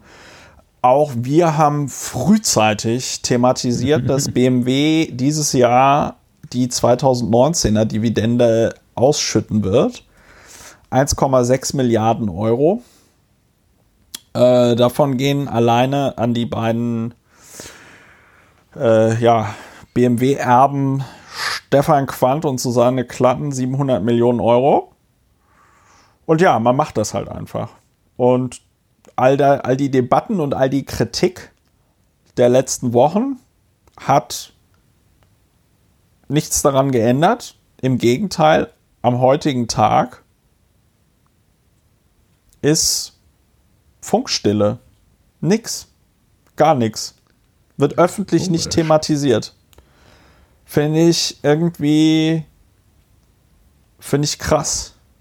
Dabei muss man berücksichtigen, dass die, entgegen dem Eindruck, den man manchmal hat, dass die BMW Hauptversammlung aus mehr als zwei Leuten besteht. Es sind nicht nur äh, Frau Klatten und Herr Quandt da. Ja, ja, klar. Es sind auch andere da. Und was ich immer so bemerkenswert finde, ist, aber das habe ich jetzt auch auf die Schnelle nicht mehr recherchiert, aber da müsste ich mal einfach der Presseabteilung von BMW wahrscheinlich eine wohltemperierte Mail schreiben. Der, der, da wurde relativ früh, gab es von BMW aus diese Sprachregelung. Ja, aber auch die Boni für die Mitarbeiter sind an die Ausschüttung der Dividende gekoppelt. Mhm. Es, wurde nie, es wurde nie gesagt, wie groß denn der Bonus ist. Ja. Und es wurde nie gesagt, warum man nicht einfach den Bonus trotzdem bezahlen kann. Also es wäre ja auch eine Variante möglich gewesen, wo man sagt, wir verzichten auf die Ausschüttung einer Dividende in dieser Höhe und gleichzeitig äh, schütten wir aber den Bonus aus, wie wir ihn ausgeschüttet hätten, wenn ja. diese Corona-Geschichte nicht gekommen wäre. Also das ist ja jetzt kein, da muss man jetzt nicht für studiert haben, um auf einen solchen, auf einen solchen interessanten Gedanken zu kommen. Ja, du meinst also dieses äh, Hubersche, wir mussten zu dem Ergebnis kommen. Ja. Ähm, das gilt auch da nicht. Das, äh, ja, ich, wir, mussten, wir mussten die Dividende auszahlen. Wir mussten, wir mussten das ja. Wir, war, wir, waren ja, wir waren ja, uns waren ja die Hände gebunden. Das ist, das ist halt, ähm, das ist halt ein okay, bisschen wir hatten sie selber gebunden, aber sie waren trotzdem gebunden. Ja, das genau. ist halt ein bisschen, und das ist, das ist ein bisschen unterkomplex und ich finde es auch ehrlich gesagt ein bisschen dreist, wenn eine Firma, die 700 Millionen Euro ihres Gewinns einfach so an zwei Leute, an, an zwei Personen ausschüttet. Wenn die dann sagt, ja, wir mussten das wegen unseren 126.000 Mitarbeitern machen, das ist ja ein bisschen, das ist ja ein bisschen das ist ja ein bisschen Quatsch, ne? Also ich glaube, wenn du diese, wenn du diese 120.000 Mitarbeiter gefragt hättest, so in so einer, in so einer, in so einer Umfrage. Wir nehmen die Knete auch ohne so, Dividende. Ja, ich wollte es gerade sagen, die werden noch, ich rechne das mal kurz aus, 700, 700 Millionen durch 126.000, so, sind 5.555 Euro. Ja. Ulrich. Also ich glaube, da hätte jeder der, der BMW-Mitarbeiter hätte doch damit ja. leben können, 5000 Euro Ich weiß jetzt nicht, wie diese Verknüpfungen da sind. Also ich, äh, ja, ich finde halt da, einfach. Also es, es, sie, ich äh, stimme dir vollumfänglich zu. Es, es, sieht ein bisschen komisch aus und dieses Argument ähm, ist, also in dieser Form ist es auch nicht richtig, ist es nicht wirklich überzeugend, dass man sagt, äh, Entschuldigung, ich überlege, ob, ob, es irgendeine Parallele gibt, so einen Vergleich. Ja, wir mussten jetzt. Äh, äh, ja, weiß ich nicht. Das ist irgendwie so, ich musste den zwei Leuten da irgendwie 1000 Euro geben, damit ich dir jetzt 10 Euro geben kann. Also ich weiß ja nicht, wie hoch diese Boni sind, die dabei bei BMW an die Mitarbeiter ausgeschüttet werden. Aber äh, die liegen, äh, die liegen äh, so im Bereich von einigen tausend Euro. Ja, ja, also gut, aber wir kriegen, also wir kriegen angeblich erhält auch ein Bandarbeiter rund 7600 Euro dort. Ein, ein was? Ein, Erfolgs Band, ein, ein, Bandarbeiter. Ein Bandarbeiter, ja. Ja, ja. Ja, soll er ja auch kriegen, ist ja wunderbar. Ja. Hat er ja auch am Band, Nein, für, hat er ja auch am Band für gestanden, damit, Am damit, Band. dieses, damit, dieses, damit dieses Unternehmen das erwirtschaftet, ja. Aber Nein, aber du, die, ich habe Ja. einfach nur geantwortet auf die Frage, wie viel Ja. kriegt denn da jeder? Nee, das war. Das Damit habe ich nicht gesagt, Gott, Nein, Ulrich, ich habe das jetzt auch, ich habe dich jetzt auch nicht so verstanden, dass du auf einmal jetzt der Meinung bist, dass das Bundesverfassungsgericht als nächstes mal darüber urteilen sollte, ob das okay ist, dass die ist viel Mitarbeiter viel, bei Herr Huber. BMW, Herr Huber, ist ja, räumen Sie da mal auf- auch ist ja auf. vollkommen willkürlich. schlechterdings unvertretbar. Also, das ist ja, geht ja gar nicht. Gut, dann haben wir, dann haben wir das, dann haben wir das hier mit BMW auch noch geklärt. Also Ja. geklärt haben wir es nicht, aber ich finde, das finde ich jetzt wirklich bemerkenswert. Also, dass an einem Tag, ja, dass da, dass das, dass darüber nicht, also weißt du, irgendwie so über irgendwelche Arbeitslosengeld 2 Empfänger, die, weiß ich nicht, Ja, also, was Den heißt deutschen- nicht berichtet? Also Hauptversammlung BMW äh, wird doch berichtet. wo denn? Im Handelsblatt. Oliver Zipse, BMW-Chef, verteidigt Dividende auf Hauptversammlung. Das ist aber die DPA-Meldung. Meine ich. Handelsblatt, glaube ich. Aber äh, weiß ich nicht. Ja, gut, DPA-Meldung. Nee, Nee, das scheint, Fasse. nee, das ist da. tatsächlich ein eigener, das ist tatsächlich ein eigener äh, Artikel. Da nehme ich alles zurück. Das Handelsblatt hat äh, äh, äh, Hat es bis zur Hauptversammlung von BMW geschafft, ja. ja, Bilder zur BMW-Hauptversammlung gibt es noch. Ja, aber ähm, Ja, aber das ist doch, das ist doch total witzig. Das ist doch total witzig, dass die, ähm, dass die die, äh, äh, dass die diese ähm, Erfolgsbeteiligung ja schon um 20 Prozent gesenkt haben. Das ist ja geil. Da hast du das ja auch mit den 7.600 Euro her, oder? ja. Ja, aber zudem ist bei BMW die Erfolgsbeteiligung der Mitarbeiter an die Dividende gekoppelt. Mit dem Betriebsrat hatte Zipse, das ist der CEO von äh, BMW, bereits im vergangenen Jahr ein Kappen der Erfolgsbeteiligung um 20 Prozent verhandelt. Statt über 9.100 Euro erhält ein Bandarbeiter nun 7.600 Euro Erfolgsprämie und damit immer noch deutlich mehr als im Branchendurchschnitt. Ja, Also- aber, also das ist doch, jetzt Der- wird's doch Der nächste Satz ist auch noch ganz geil. Ähm, Ja. Oder der übernächste. Ähm, wenig überraschend also, dass sich schließlich 99,53 Prozent des vertretenen Kapitals für die Ausschüttung der Dividende aussprachen. Ja, wow. 99,53 Prozent, nicht schlecht. Ja. Quote. Ja, gut, man selbst ist sich dann, man selbst ist sich dann am Ende des Tages doch noch am nächsten. Ne? Ja, Herr äh, Hützenpütz, äh, Sie können jetzt entscheiden, möchten Sie mehr Geld oder möchten Sie nicht mehr Geld? Oh, Ja, ich aber das glaube, ich- nehme mehr Geld. Aber das finde ich ja, aber das finde ich ja noch oberdreist. Also dass, dass den, den Band mit, also den Mitarbeitern, äh, den Mitarbeitern am Band die Prämie um 20 Prozent zu kürzen bei 19 Milliarden Euro Liquidität, die BMW im Moment noch hat.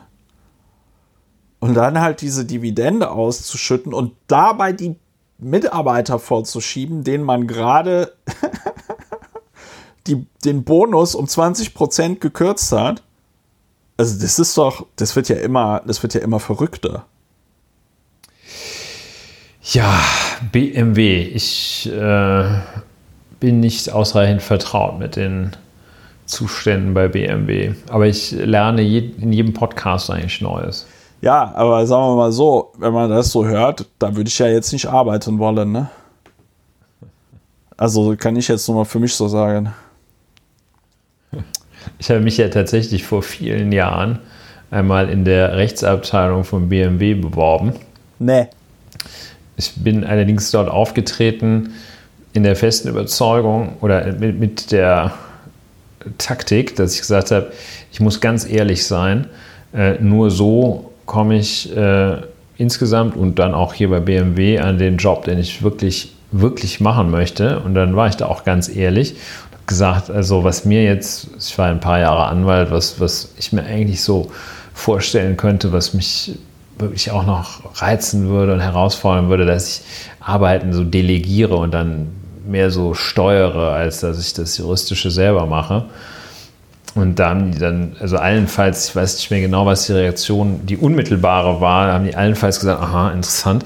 Ähm, ich habe dann im weiteren Verlauf erfahren, dass man damals besonders stolz in der BMW-Rechtsabteilung darauf war, dass man alles selber machte und nichts delegierte.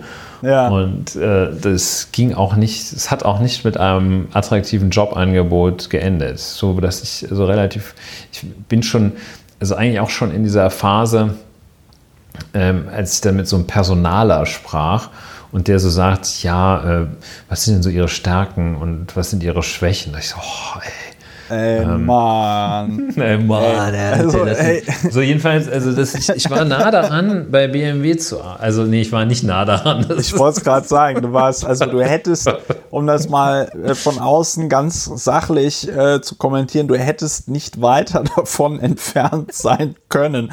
Also, ich glaube, die Wahrscheinlichkeit, dass ein Headhunter auf dich aufmerksam geworden wäre, wäre sogar noch größer gewesen ohne diese Bewerbung. Nein, das war jetzt ein bisschen gemein. Aber also. Ja, das war BMW. Sehr es schön. ist nicht schlimm. Es ist keine, es ist keine, es ist keine Schande. Ja. ja, sonst wäre es jetzt auch schwer eskaliert, wenn ich äh, in der Rechtsabteilung von BMW arbeitete. Ja, dann gäbe es aber auch diesen Podcast nicht. Ja, es wäre alles. Was habe ich ein Glück gehabt, dass es so knapp war.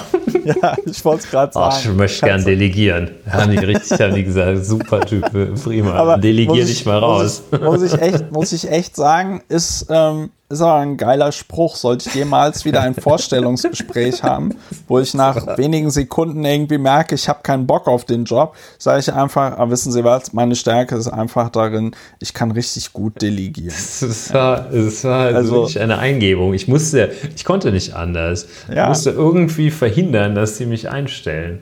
Ja. Ich musste ja. zu diesem Ergebnis kommen. Ja, ich musste zu diesem Ergebnis kommen. Wir mussten zu dem Ergebnis kommen. Krass, was bei, das haut mich das, immer noch um. Das ja, wie ein Ohrwurm, wie ein ganz mieser Ohrwurm. Ja, ja. Ich musste ja, das. das. Das Urteil war zwingend, Herr Richter. Das ist in den in gefährlichen Liebschaften, wo der immer sagt, dagegen bin ich völlig machtlos. so, es ja, ist in gefährliche Liebschaften. Was war das? Ja, das ist so ein, ein, ein Briefroman von Chodalot de la Croix, glaube ich. Ah, okay. Und äh, gibt es eine, eine, eine, sehr schöne Verfilmung. Äh, mich erinnert das John noch Malkovich und Michelle Pfeiffer. Wow. Und Winona Ryder. Sehr empfehlenswert. Oh, mich erinnert das noch oh. an ähm, hier Irishman. Scorsese. Ja. Da sagen die dann auch die ganze Zeit, it is what it is. it, is it is what it is. It is what it, is. What it is. Also, ja, ja was gut, heißt das, das ja noch. Das ist, ja. Ja, das, ja, okay, jetzt, jetzt wird es allgemeines Geplänkel, oder? Nee, nicht ja, Geplänkel, aber mehr ich so meine, weißt du, weißt du, das Gute, das Gute daran ist doch, dass wir wissen, egal wie schlimm es bei Lauer und Wiener wird, es wird nie so schlimm wie bei äh, Augstein und Fleischhauer. und ähm, ich meine, dass sie am Ende, am Ende des Podcasts bei zwei Stunden und 14 Minuten, das hören ja eh nur noch die ganz hart ein, eingefleischten Fans. Ja, hallo an diejenigen. Genau, hallo und äh, äh genau, hallo an das hört, die ganz hart cool. eingefleischten Fans. Wer das hier hört, ist cool. Äh, ich mache mich dann mal, wenn du einverstanden bist, lieber Ulrich, äh, auf, um das hier mal ähm, abzumoderieren quasi. Ja, ich denke, das ist ein guter Moment. Ja, liebe Leute, das war die 58. Folge von Lauer und Wena. Es hat mich sehr gefreut, dass ihr alle äh, dabei wart und es euch angehört ähm, habt. Sollte euch dieser Podcast gefallen, ich hatte es eingangs erwähnt, wir freuen uns über eure tatkräftige finanzielle Unterstützung. Und wenn ihr euch außerstande seht, das zu tun, dann empfehlt uns doch bitte einfach weiter. Aber ganz wichtig, ihr müsst euch für irgendwas entscheiden. Entweder unterstützen oder weiterempfehlen. Alles andere ist ähm, äh, nicht schlechterdings. Schlechterdings äh, nicht vertretbar. Nicht vertretbar. So, ähm, kommt gut durch die, äh, durchs Wochenende. Äh, habt eine schöne nächste Woche, bleibt gesund und äh, wir freuen uns auch immer wieder über Feedback, Anregungen, Wünsche, Fanmail, Post und äh, macht's gut. Tschüss. Tschüss.